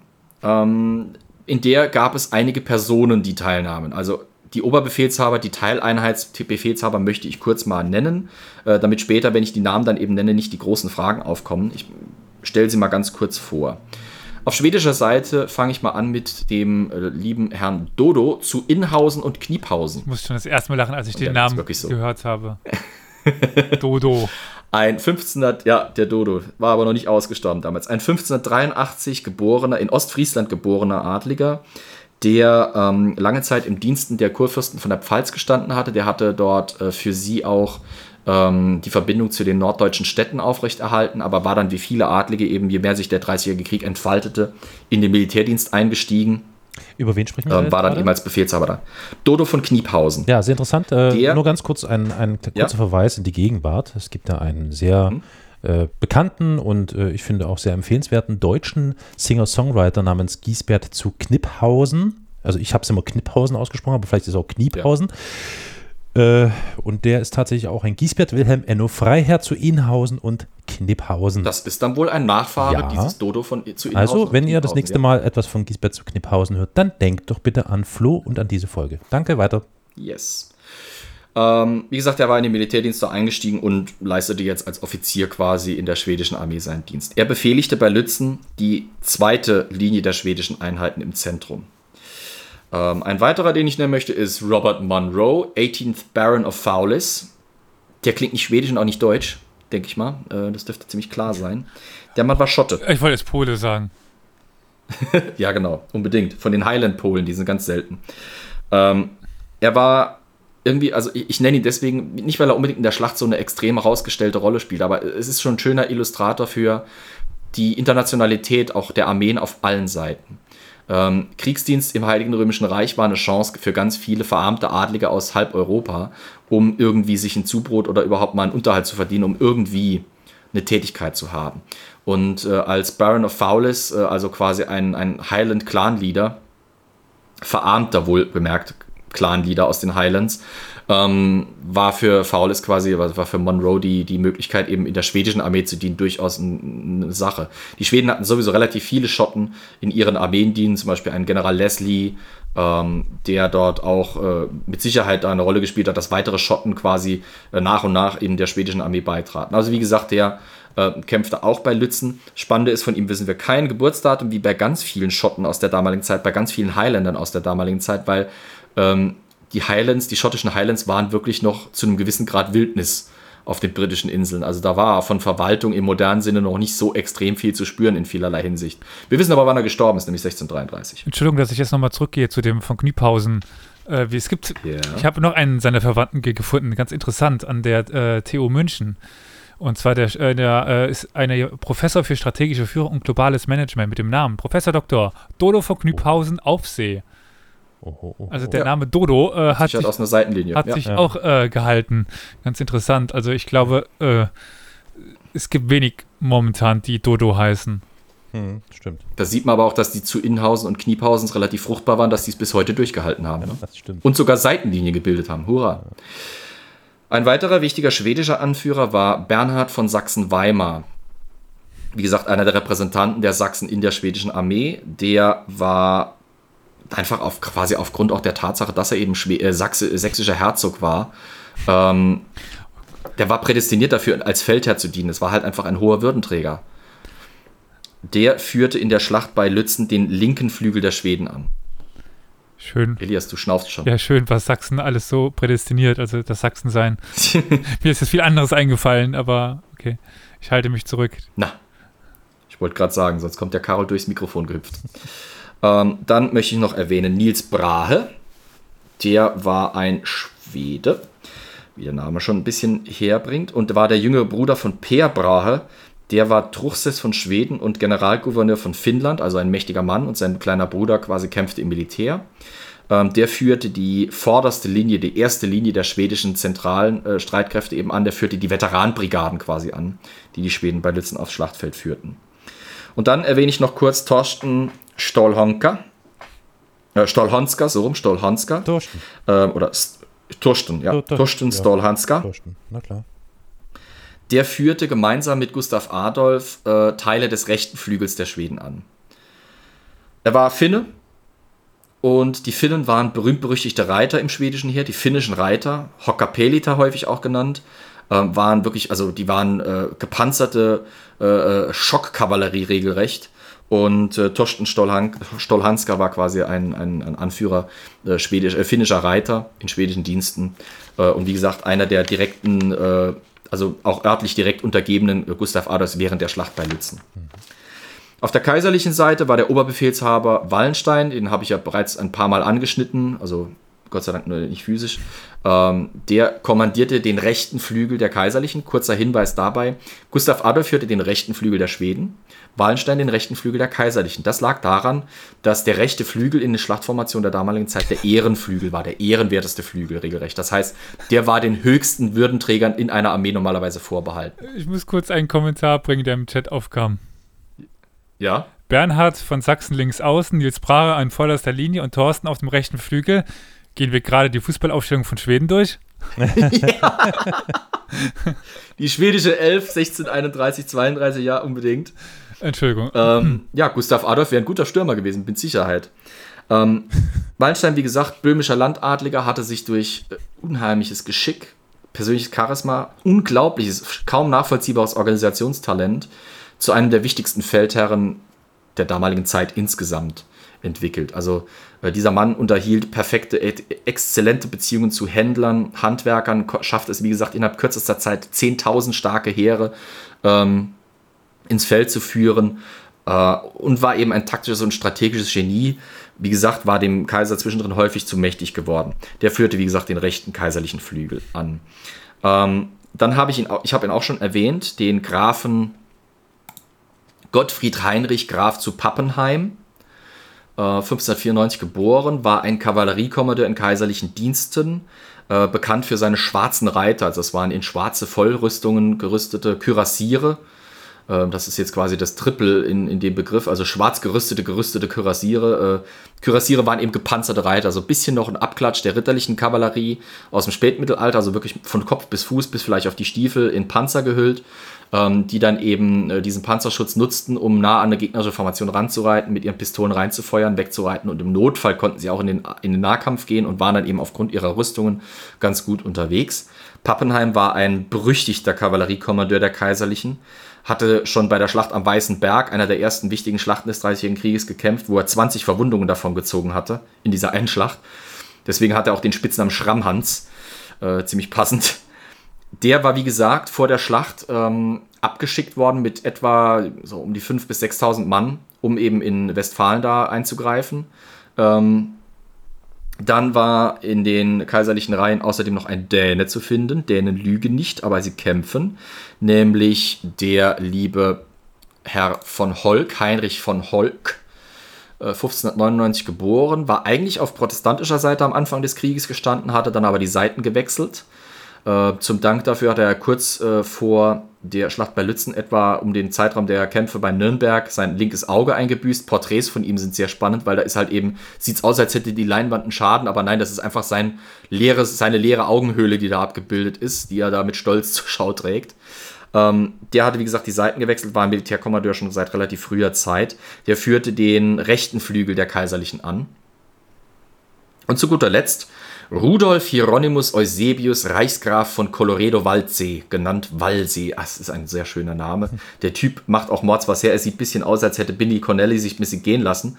Ähm, er war ein böhmischer Landadliger, der allerdings exzellente Beziehungen zum Kaiserhof hatte. Rudolf hieß er ja, sein pa Taufpate war passenderweise Rudolf II. Von Habsburg gewesen, also der Kaiser selbst höchstpersönlich. Und aufgrund seiner guten Beziehungen hatte er eben äh, militärische Führungsposten auch übernommen. Er führte in der kaiserlichen Armee bei Lützen die zentralen Einheiten, also fast das gesamte Zentrum der kaiserlichen Armee eben an, plus die Reserven. Nun, Jetzt möchte ich mich an das Unterfangen wagen, ohne optische Untermalbarkeit außer für den Chat eine Schlacht zu organisieren und zu erklären, die recht komplex ist. Ähm, ähm. Noch eine, noch eine. Ja, wir haben ja noch keine Schlacht wirklich im Ablauf erklärt. Alter, eine Stunde ja. und wir sind noch nicht beim Hauptthema. Nee. Wow. Moment, das aber, viele Zwischengeplänkel, die Zwischenrufe von euch haben da Zeit mit. Ja, äh, ich muss aber dazu sagen, aber sehr unterhaltsam. Das muss ich wirklich ganz klipp und klar sagen. Das ist mein Ziel ja. und Zweck. Lieber Flo, wir haben noch einen Kommentar aus ja. dem Chat zum äh, Herrn, äh, wie, wie, hieß er nochmal mit äh, ohne Auge? Colorado? Äh, mit ohne Auge. Hen Henrik Holk. Achso, der Heinrich von Holk. Heinrich von, von Holk. Heinrich Holk, ja. Karl Dall, bist du es? ja, so nach dem Motto. Itzy, bitzy, Lützenschlacht. naja. Ähm, Okay, komm, komm mal. Ich versuch's jetzt mal an der Schlacht. Das wird, das wird eine spannende Sache. Puh. Warte mal, ich muss mir erstmal einen Schluck Wasser trinken und mich seelisch darauf vorbereiten. Das wird komplex. Also. Am 16. November 1632 stand Wallenstein an der wichtigsten Straße nach Leipzig bereit und an der A4 rief, so gut es ging. ja, wahrscheinlich äh, an der A4 bei äh, Lützen, ich weiß nicht, ob die da lang geht, bei stand bereit. ja, nee, ist schon klar. Da war ich noch nie. Rief seine Armeen wieder zurück. Also er schickte auch eine Nachricht an äh, Pappenheim, denn Gustav Adolf war eben im Anmarsch. Der hat diesen Gewaltmarsch hingelegt und stand jetzt plötzlich um die Ecke.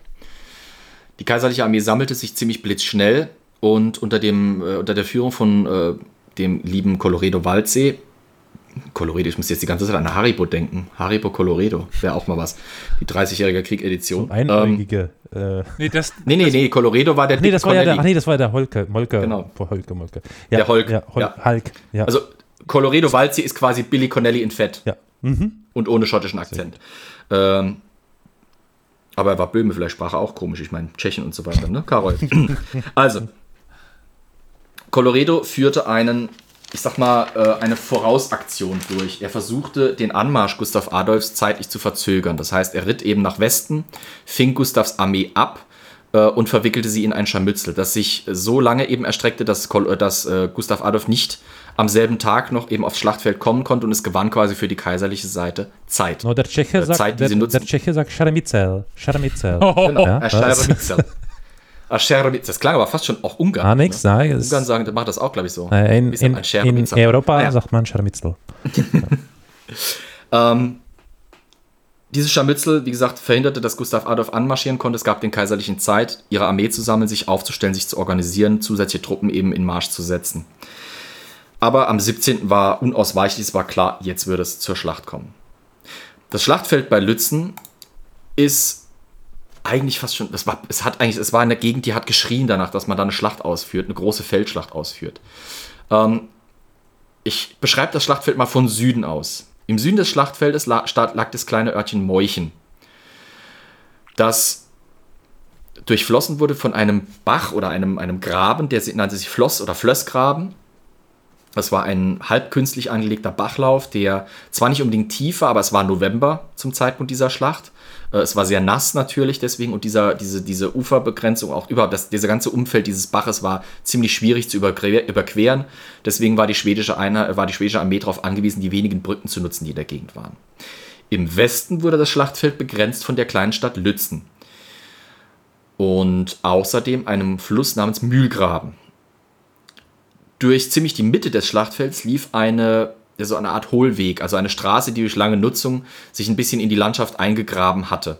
Äh, das heißt, die Schweden hatten quasi so eine Art halbrundes Schlachtfeld zwischen Meuchen, äh, diesem, diesem um dieses Schlachtfeld sich windenden äh, Flössgraben und dann eben nach oben begrenzt durch diesen Hohlweg und nach links begrenzt, eben nach Westen begrenzt durch diese Stadt Lützen.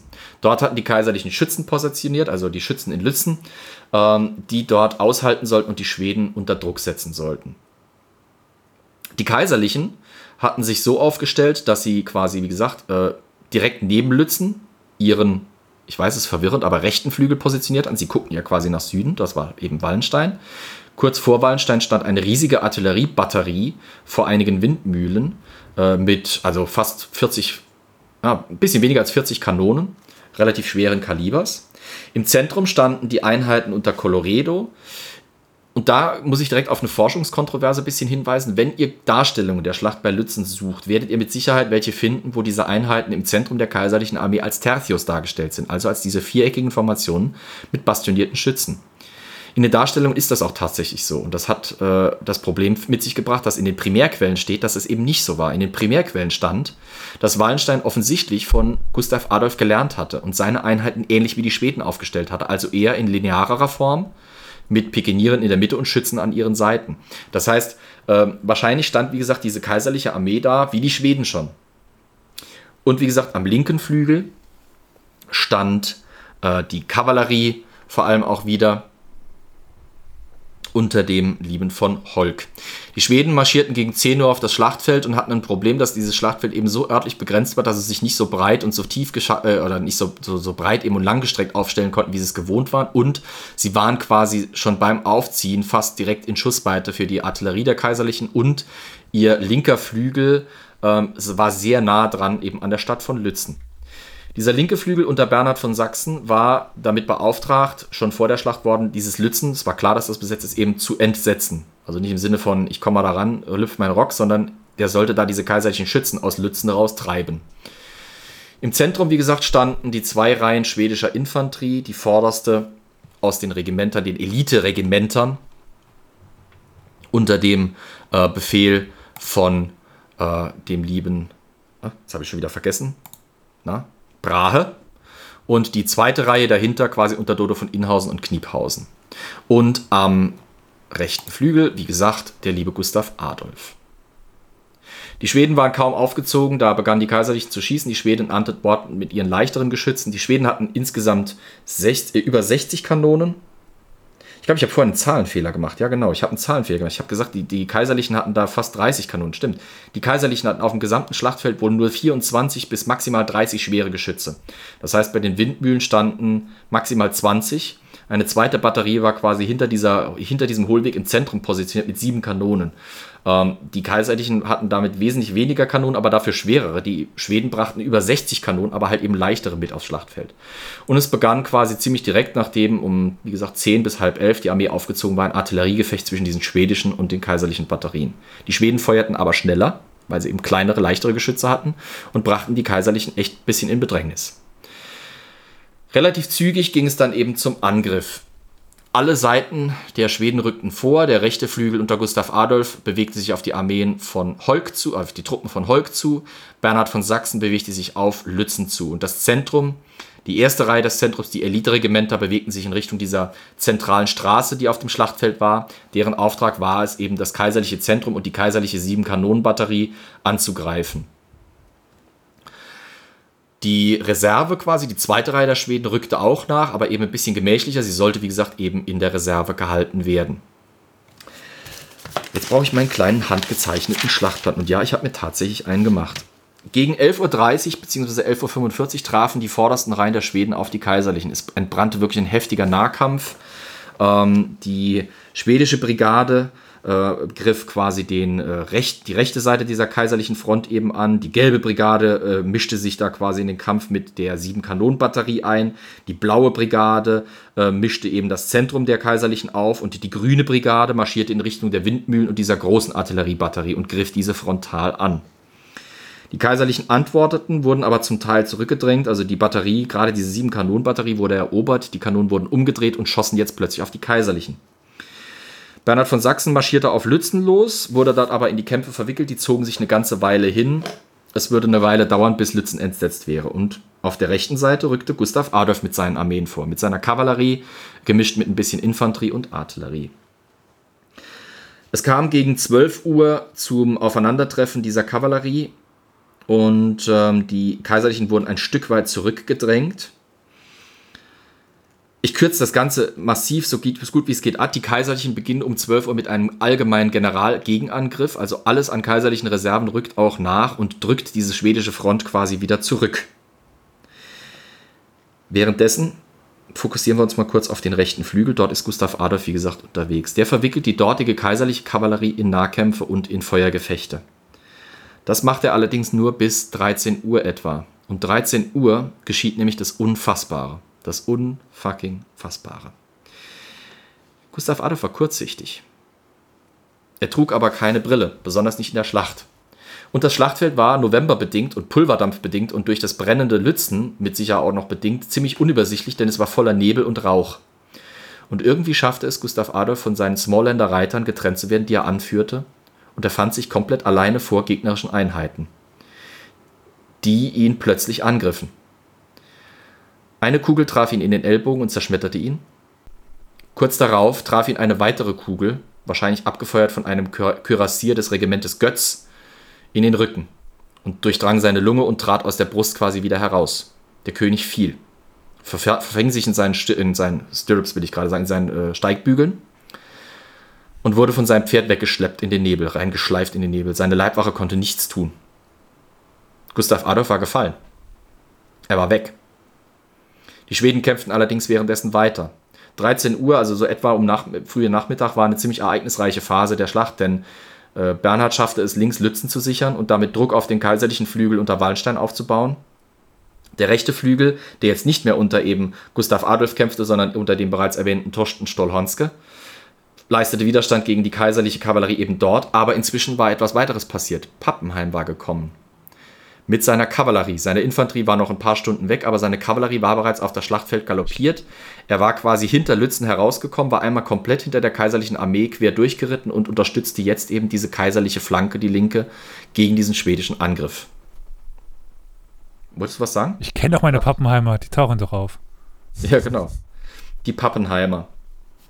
Die Pappenheimer warfen sich in die Schlacht und drängten die Schweden auch ein Stück weit zurück. Als sich aber dann eben Pappenheim zu einem ordentlichen Angriff formieren wollte, äh, zog sich Stollhanske in eine sehr gute Verteidigungsposition zurück quasi, formierte seine Musketiere und seine Arkebusiere zwischen seinen Kavalleristen, zog einiges an leichter Artillerie noch dazu und wartete auf den kaiserlichen Angriff, der dann eben kam. Pappenheim galoppierte mit seiner Kavalkade, so à la äh, Rohirrim, da volle Kanne rein. Die Schweden feuerten mehrere heftige Salven ab, die Kavallerie der Kaiserlichen wurde schwer dezimiert, Pappenheim wurde schwerst verwundet. Es gibt variierende Berichte, ob ihn eine normale Kugel oder eine sogenannte Drahtkugel getroffen hat. Also eine Kugel, die zwei Kugeln, die mit einem Draht verbunden waren und natürlich dann in der Luft äh, wie, quasi wie ein fliegendes Messer funktionieren. Auf jeden Fall wurde er schwerst an der Hüfte verletzt, fiel vom Pferd und musste von seiner Ordonnanz, von seinen Offizieren quasi vom Schlachtfeld gezerrt werden, regelrecht, weil er weiterkämpfen wollte. Wurde in seine Kutsche gesetzt, in Richtung Leipzig verbracht. Es ist nicht klar, ob er auf dem Weg nach Leipzig verblutete oder ob er in Leipzig selbst starb. Auf jeden Fall in Leipzig war er dann irgendwann tot. Damit war dieser berüchtigte Kavallerieanführer und einer der wichtigsten Offiziere der Kaiserchen tot. Seine Kavallerie kämpfte aber weiter und drängte Stolhanske mit seinen Einheiten immer weiter zurück. Insgesamt war gegen Nachmittag, gegen 1 Uhr Nachmittag die schwedischen äh, Einheiten insgesamt im kompletten Rückzug. Die Regimenter, die Elite-Regimenter in der Front, diese äh, blaue Brigade, die gelbe Brigade, die schwedische und die grüne Brigade hatten schwerste Verluste, teilweise zwei Drittel Verluste eingezogen und mussten zurückfallen. Inzwischen mussten die Reserven eben unter ähm, dem lieben Kniepausen nach vorne ziehen, auch um den, den Kampf dort zu unterstützen. Bernhard griff an der linken Flanke an und brachte Wallenstein unter Druck, der dort tatsächlich persönlich, mit persönlichem Charisma auch in erster Linie kämpfen musste dann. Ähm, es war so dicht und so blutig, dieses Gemetzel dort, und Wallenstein war mittendrin, dass seine Offiziere auch ihn äh, rechtzeitig versuchten wegzuziehen und schafften es auch tatsächlich. Obwohl er am Kopf getroffen war, kämpfte er in vorderster Reihe und wurde dann eben weggezogen, damit er nicht auch noch fallen konnte. Und die Kaiserlichen konnten dort tatsächlich diesem schwedischen Angriff standhalten. Gegen 2 Uhr mittags war ja, nicht das ganze Pulver verschossen, aber im übertragenen Sinne schon irgendwie. Die Kaiser, Kaiserlichen waren erschöpft, die Schweden waren erstmal erschöpft, es zogen sich alle irgendwie auf ihre Ursprungsposition fast wieder zurück und leckten eine kurze Zeit lang ihre Wunden. Gegen 3 Uhr Mittag wurde dann der äh, Körper des äh, toten Königs gefunden und in Richtung Meuchen verbracht. Jetzt war guter Rat teuer. Für eben diese zwei Stunden zwischen 1 Uhr und 3 Uhr der vermuteten oder wahrscheinlichen Todeszeit Gustav Adolfs und der Zeit, als sein Tod tatsächlich bekannt wurde, ähm, hatte keiner gewusst, was los ist. Die Schweden hatten quasi einfach nur nach ihrem Plan folgend weitergekämpft nun war eben das Problem für die Oberbefehlshaber auch, ja, oder für die Teilbefehlshaber, was ist jetzt mit dem Oberbefehlshaber, der ist jetzt tot. Wie machen wir jetzt weiter? Das heißt, die lieben äh, schwedischen Offiziere trafen sich, Kniephausen, äh, äh, Bernhard von Sachsen und Nils Brahe trafen sich und besprachen, wie es jetzt weitergehen soll. Brahe und äh, Kniephausen waren für einen geordneten Rückzug vom Schlachtfeld, um die Armee auch zu retten, die einfach so herbe Verluste erlitten hatte. Bernhard von Sachsen-Weimar war aber dafür, dass man den Angriff noch einmal wagen sollte. Er er versucht es quasi auch schon ein bisschen mit psychologischer Kriegsführung dann auch nochmal. Er machte den Tod des Königs weit bekannt. Bis, bis wie gesagt 3 Uhr hatten viele Soldaten geglaubt, der König sei nur verwundet oder einfach irgendwie abhanden gekommen, aber er wäre wär noch am Leben. Jetzt gab Bernhard von Sachsen eben bekannt, der König ist tot und peitschte die Truppen regelrecht auf. Alle Offiziere sollten hier äh, jetzt dafür sorgen, dass ihre Soldaten mit Rachegefühl und Hass auch für ihre gefallenen Kameraden, aber vor allem auch für ihren König noch einmal sich in den Sturm werfen sollten. Ein Faktor, der dabei eine wichtige Rolle spielte, war, dass bei der schwedischen Armee die Kerneinheiten im Groben äh, tatsächlich auch Schweden waren. Also während zum Beispiel die Armee äh, Wallensteins viele Söldner aus verschiedenen Ländern waren, war der Kern, der harte Kern der schwedischen äh, Armee wirklich Schweden. Das war aus dem Konskriptionssystem entstanden, das Gustav eingeführt hatte. Jeder Zehnte aus einem Landkreis sollte quasi von diesem Landkreis mit Waffen ausgestattet und zur Armee geschickt werden.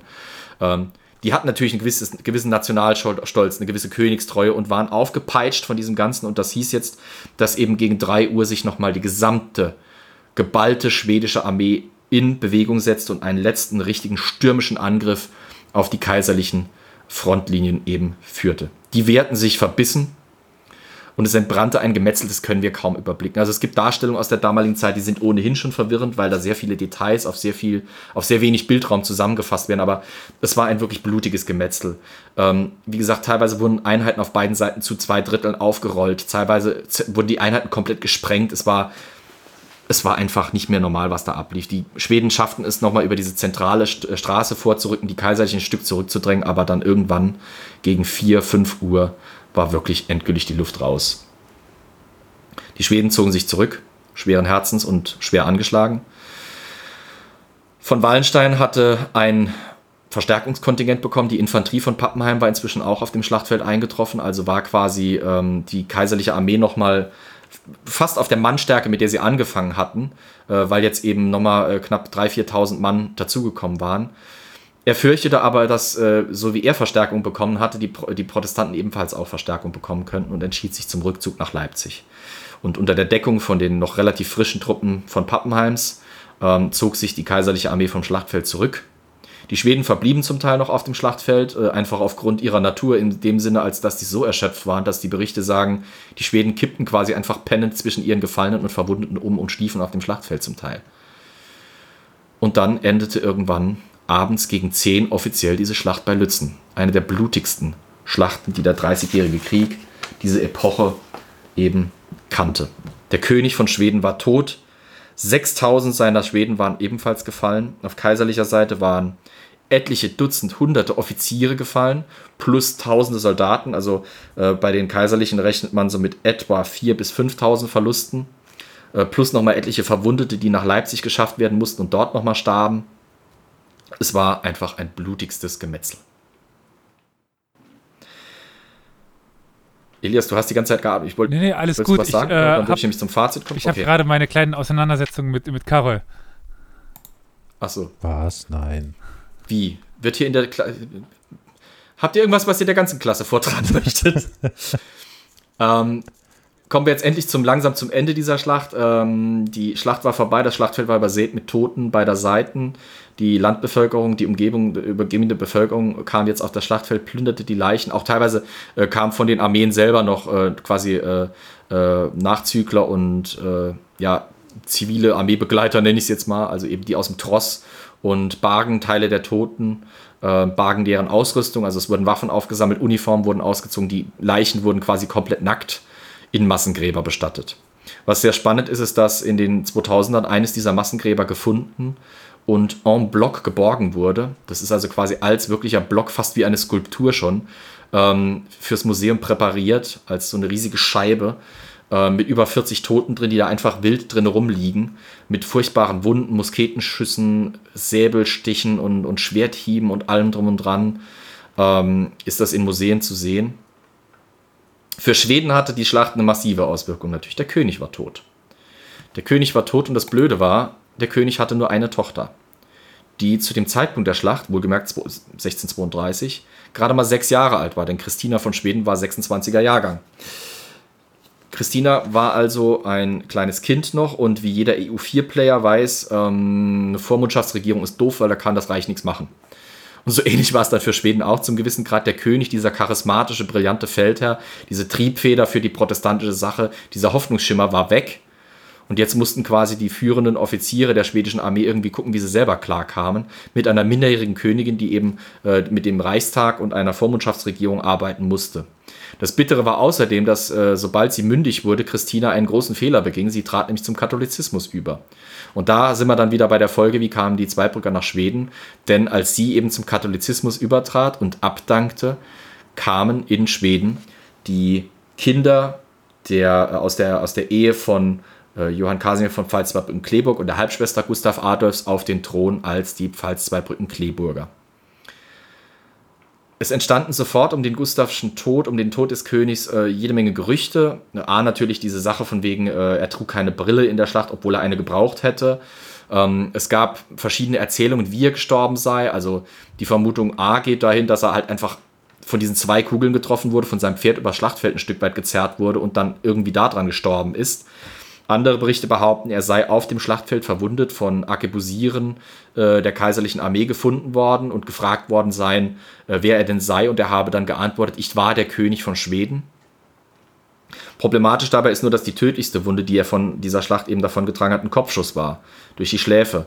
Also entweder haben diese Kaiserlichen, die ihn gefunden haben, gefragt haben, wer er ist und äh, dann eben mitbekommen haben, ist der König von Schweden, gedacht, okay, und haben ihn regelrecht exekutiert. Kann natürlich auch sein, dass sie ihm den Gnadenschuss verpasst haben, weil er ebenso schwerst verwundet war. Äh, viel wahrscheinlicher ist einfach, dass er im Gewimmel, im Gewimmel dieses Kampfes an seiner Flanke von eben nicht zwei, sondern drei Kugeln getroffen wurde. Nur die eine ging halt durch den Kopf und da war er dann eben tot. Um diesen König entstand sofort ein regelrechter Heiligenkult äh, die Devotionalien, also seine Gegenstände, die er am Leib trug, sei das seine Unterwäsche, seine, der Spitzenkragen seines Hemdes, ähm, sein, sein Mantel aus Hirschleder, also aus Elchleder mit den Durchschusslöchern, die, äh, die Blutspuren an seiner Kleidung und alles drum und dran, das wurde dann regelrecht aufbewahrt. Ist auch heute noch in Museen zu sehen. Äh, im, Im Reichsheeresmuseum in Schweden ist zum Beispiel eben diese Jacke ausgestellt. Die haben auch was ganz anderes noch, nämlich sein Lieblingspferd Streif, auf dem er in der Schlacht ritt. Das wurde nämlich in der Schlacht auch verwundet starb danach der Schlacht oder wurde geschlachtet, ausgestopft und ist auch noch im Museum erhalten. Also da steht dann halt im Museum so ein totes Pferd rum mit seinem prächtigen Sattel und den Pistolenholstern. Da ist den. Und damit war der König. Ist in Schweden, wo ja. das Wasser aus, ausgegangen. Autsch. Entschuldigung. Damit war eben der schwedische König, der Löwe aus Mitternacht, dieser Hoffnungsstreif oder dieser Hoffnungsschimmer für die Protestanten, tot. Und eine der blutigsten Schlachten dieser Epoche war geschlagen. Und ähm, ich hoffe, es war halbwegs interessant für euch. Ich weiß, es war lang, ich weiß, es war kompliziert. Es ist halt schwierig, sowas ohne visuelle Untermalung durch eine Karte zu machen. Aber ich kann euch eine Empfehlung geben. Äh, da bin ich offen genug, um das zuzugeben, dass ich mich da auch teilweise dran orientiert habe. Auf YouTube, wenn ihr Englisch könnt, findet ihr von Sand Roman ein äh, Video ähm, mit einer exzellenten Aufarbeitung, auch einer Animation quasi des Ablaufs der Schlacht von Lützen. Also wenn ihr euch für diese Schlacht interessiert und wollt nochmal en Detail sehen, welche Bewegungen, welche Ereignisse wann sich abgespielt haben, schaut euch das Video an. Es ist sehr gut. Shoutout an dieser Stelle. Und ansonsten wäre ich durch. Hat der Chat noch Fragen? Außerdem bin ich die ganze Zeit über das Schlachtfeld gelaufen, habe die ganze Zeit angezeigt, wo wir gerade sind. Genau, das möchte ich auch mal. so, ja, ja aber mhm. das können halt nicht die Leute, die später die Aufnahme hören. Die Elias sehen, ne? wirklich wie so ein Fußballspieler ist hier sein, sein, sein Videobild hin und her gerutscht auf der Karte. Es war fantastisch anzusehen. Also, da ich das ja auch gerade aufnehme, wird es wohl auch auf YouTube, äh, nämlich sage ich jetzt einfach mal, hoffe ich mal, dass wir das auch so machen, okay. äh, zu sehen ja, sein. Aber, gucken wir mal, ja. Genau, nee, ich war aber super nach, nachzuvollziehen. Okay, ja, ich bin ja besser als Belariti zum Glück und verwechsel hier nicht jeden Spieler und jeden Feldherrn und jeden Offizier. Lieber gucke ich meine Aufzeichnungen. Aber ja, wie gesagt, das wäre es dann von meiner Seite von, für heute. Sollen wir noch kurz Hausmeisterei betreiben? Auf jeden Fall, auf jeden Fall. Also erstmal vielleicht ganz kurz. Ähm, Flo, Dankeschön. Das war wirklich wieder, ich fand es so, also ich habe ganz selten nur die letzten 43 Minuten oder so. Kleiner Scherz auf die Karte. nein, nein. Äh, nee, also wirklich, hat mir wirklich gut gefallen. Also du, du hast äh, ein, ähm, du hast ein gutes äh, Vermögen, den, den, den ZuhörerInnen in diesem Falle, weil du ja wirklich ohne Bild arbeitest und nur rein akustisch arbeiten musst, das so gut zu beschreiben, dass man sich das echt gut vorstellen kann. Hast du wieder bravourös gemacht. Ich glaube, Danke. wir werden in der Militaria-Szene mittlerweile ähm, einen guten Ruf genießen. Also es wird ja, nimmt ja immer mehr zu.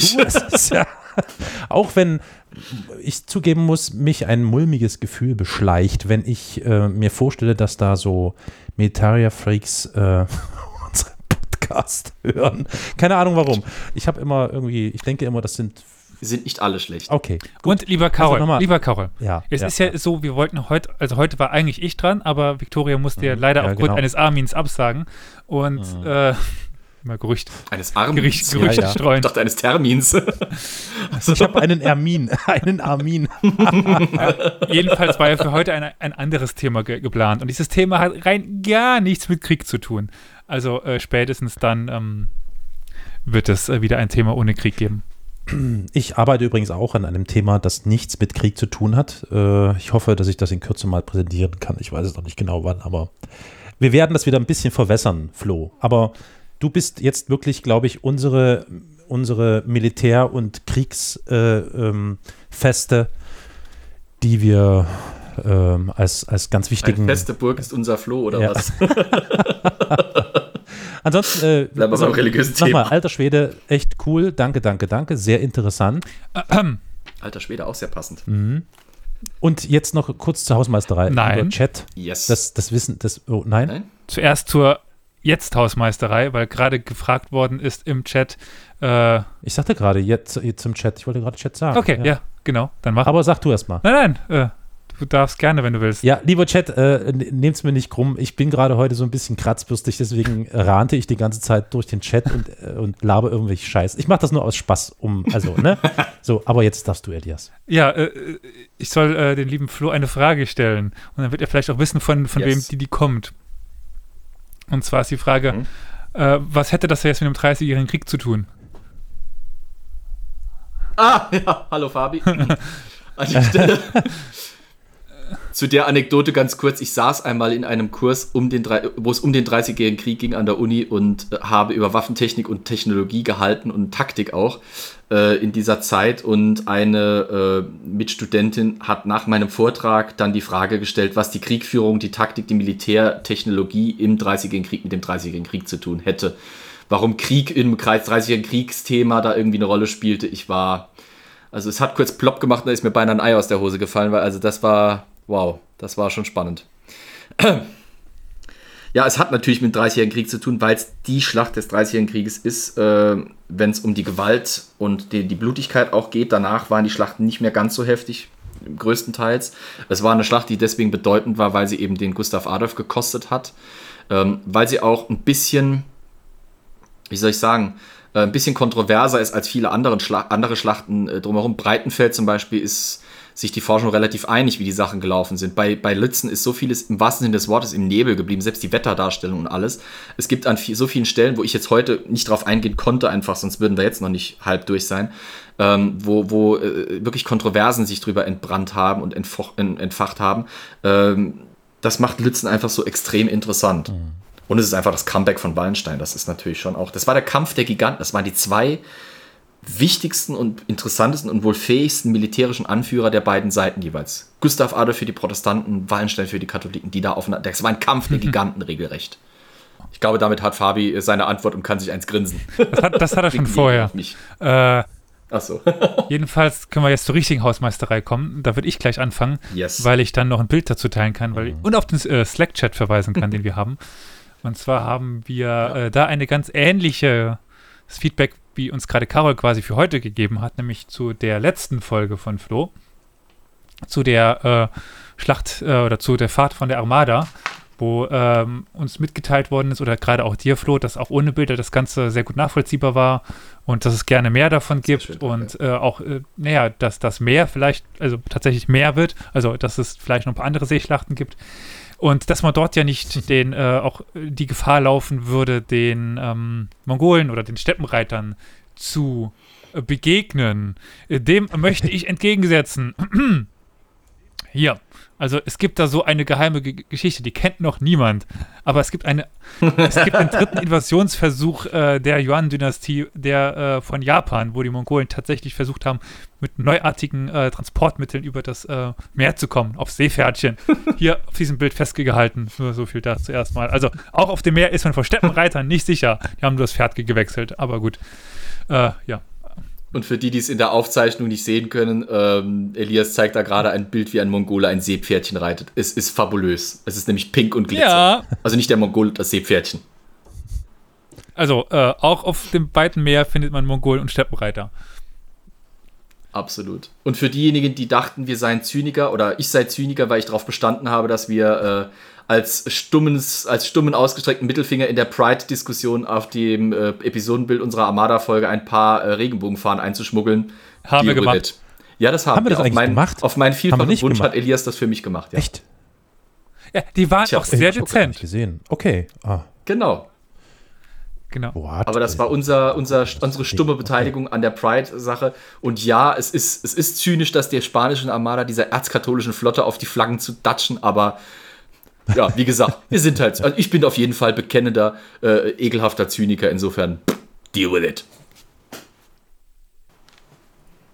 Außerdem wurden den Spaniern damals von Seiten der Engländer gerne äh, entsprechende Tendenzen vorgeworfen in der Propaganda. Insofern passt es vielleicht sogar noch. Auf so einem Schiff waren nicht so viele Frauen dabei. naja. Äh, oh, das wollte ich auch irgendwann mal eine Podcast-Folge draus machen. Homosexualität bei, bei Piraten. Ah, oh, ich erinnere mich. Ja. Äh, Arr. Arr. Jedenfalls, wir haben schon äh, zwei Wege erfahren, uns äh, zu hören, uns äh, mit uns zu interagieren: der Slack-Chat und äh, der ja. YouTube-Kanal. Äh, lieber Karol, wo findet man denn relativ zentral diese ganzen Informationen zum, zu diesen ganzen Kanälen? Ja, äh, ich denke, der beste Ort, um sich über alle Kontaktmöglichkeiten zu informieren, wäre dann die Internetseite unseres Podcasts. Die lautet historia-universales.fm. Dort geht ihr auf den Reiter Kontakt. Mhm glaube ich. Und dort sind dann alle Möglichkeiten aufgeführt, aber ich bin mir jetzt ehrlich gesagt gar nicht sicher, mhm. weil abgesehen vom Slack-Chat, den du schon erwähnt hast, und YouTube, das du auch schon erwähnt hast, gibt es natürlich noch, gerade ähm, kommunizieren wir ja mit dem Chat Twitch. Äh, ja, das, das Twitch es. mit drin. Sehr gut, fein, okay. Also für äh, das junge Publikum unter der Zuhörerschaft, ähm, die also nicht mehr so YouTube-affin sind, sondern eher so ein bisschen rumtwitchen. Ja, twitch.tv slash und dann durchgeschrieben genau. Historia genau. Universal. Da kann man dann auch gelegentlich das in HD-Qualität sichtbare Gesicht von Elias genießen. Und wie Carol ganz wuschig wegen seiner lüsternen Lippen. Ich sag mal so, ja, ich fände es ja eigentlich auch mal fair, dass wir mal wirklich alle Bilder da reinfriemeln, aber das ist natürlich ja. technisch alles noch ein bisschen äh, tricky. Hm. Wenn Corona nicht wäre, könnte man ja mal sowas also, wie eine, wie eine LAN-Party Technisch tricky, machen. ne? Alle sitzen sich zusammen bei Carol ins ja. Wohnzimmer. oder, oder wir machen wirklich tatsächlich mal, wenn es die Inzidenzen irgendwann wieder zulassen, ein äh, quasi ein, eine, eine LAN-Party in echt. Das machen wir. Nur ohne LAN. Also. Das machen wir auf jeden ne? Fall sitzen wir alle irgendwo und dann drumherum die Leute oder so und dann können wir uns alle angucken. Ohne Kamera. Viel besser. Aber vielleicht noch mit Maske. Das kann manchmal vielleicht ganz hilfreich sein. Ja, auf jeden Fall. Maske. Ich finde Maske super. Da sieht man meine Hackfresse drunter nicht, wenn ich mal wieder keinen Bock auf nichts habe. Aber egal. so. ich glaube, dann wären wir am Ende. Ich danke euch für eure Anwesenheit, euch zweien, Elias und Carol. Das war mir wie immer ein Fest. Einen lieben Gruß an den Fabi in unserem Chat und den Rest des Chattes außerdem und äh, an unsere Zuhörerinnen und Zuhörer, die hoffentlich diese Folge zahlreich klicken, downloaden und genießen werden. Flo hat äh, Gebt uns gerne eure Rückmeldungen. Flo hat Blut, ge ge ja? Blut gerochen. Oh ja. ja. Und äh, dann würde ich sagen, bis zum nächsten Mal, wenn es wieder heißt, äh, eine Folge von Historia Universalis mit dem Demenz-Trio. Und ansonsten, tschö mit Ö. Ciao mit Au. Ciao. Chai mit Ei? Ah, nee, das ist Tee. Naja. Aloha.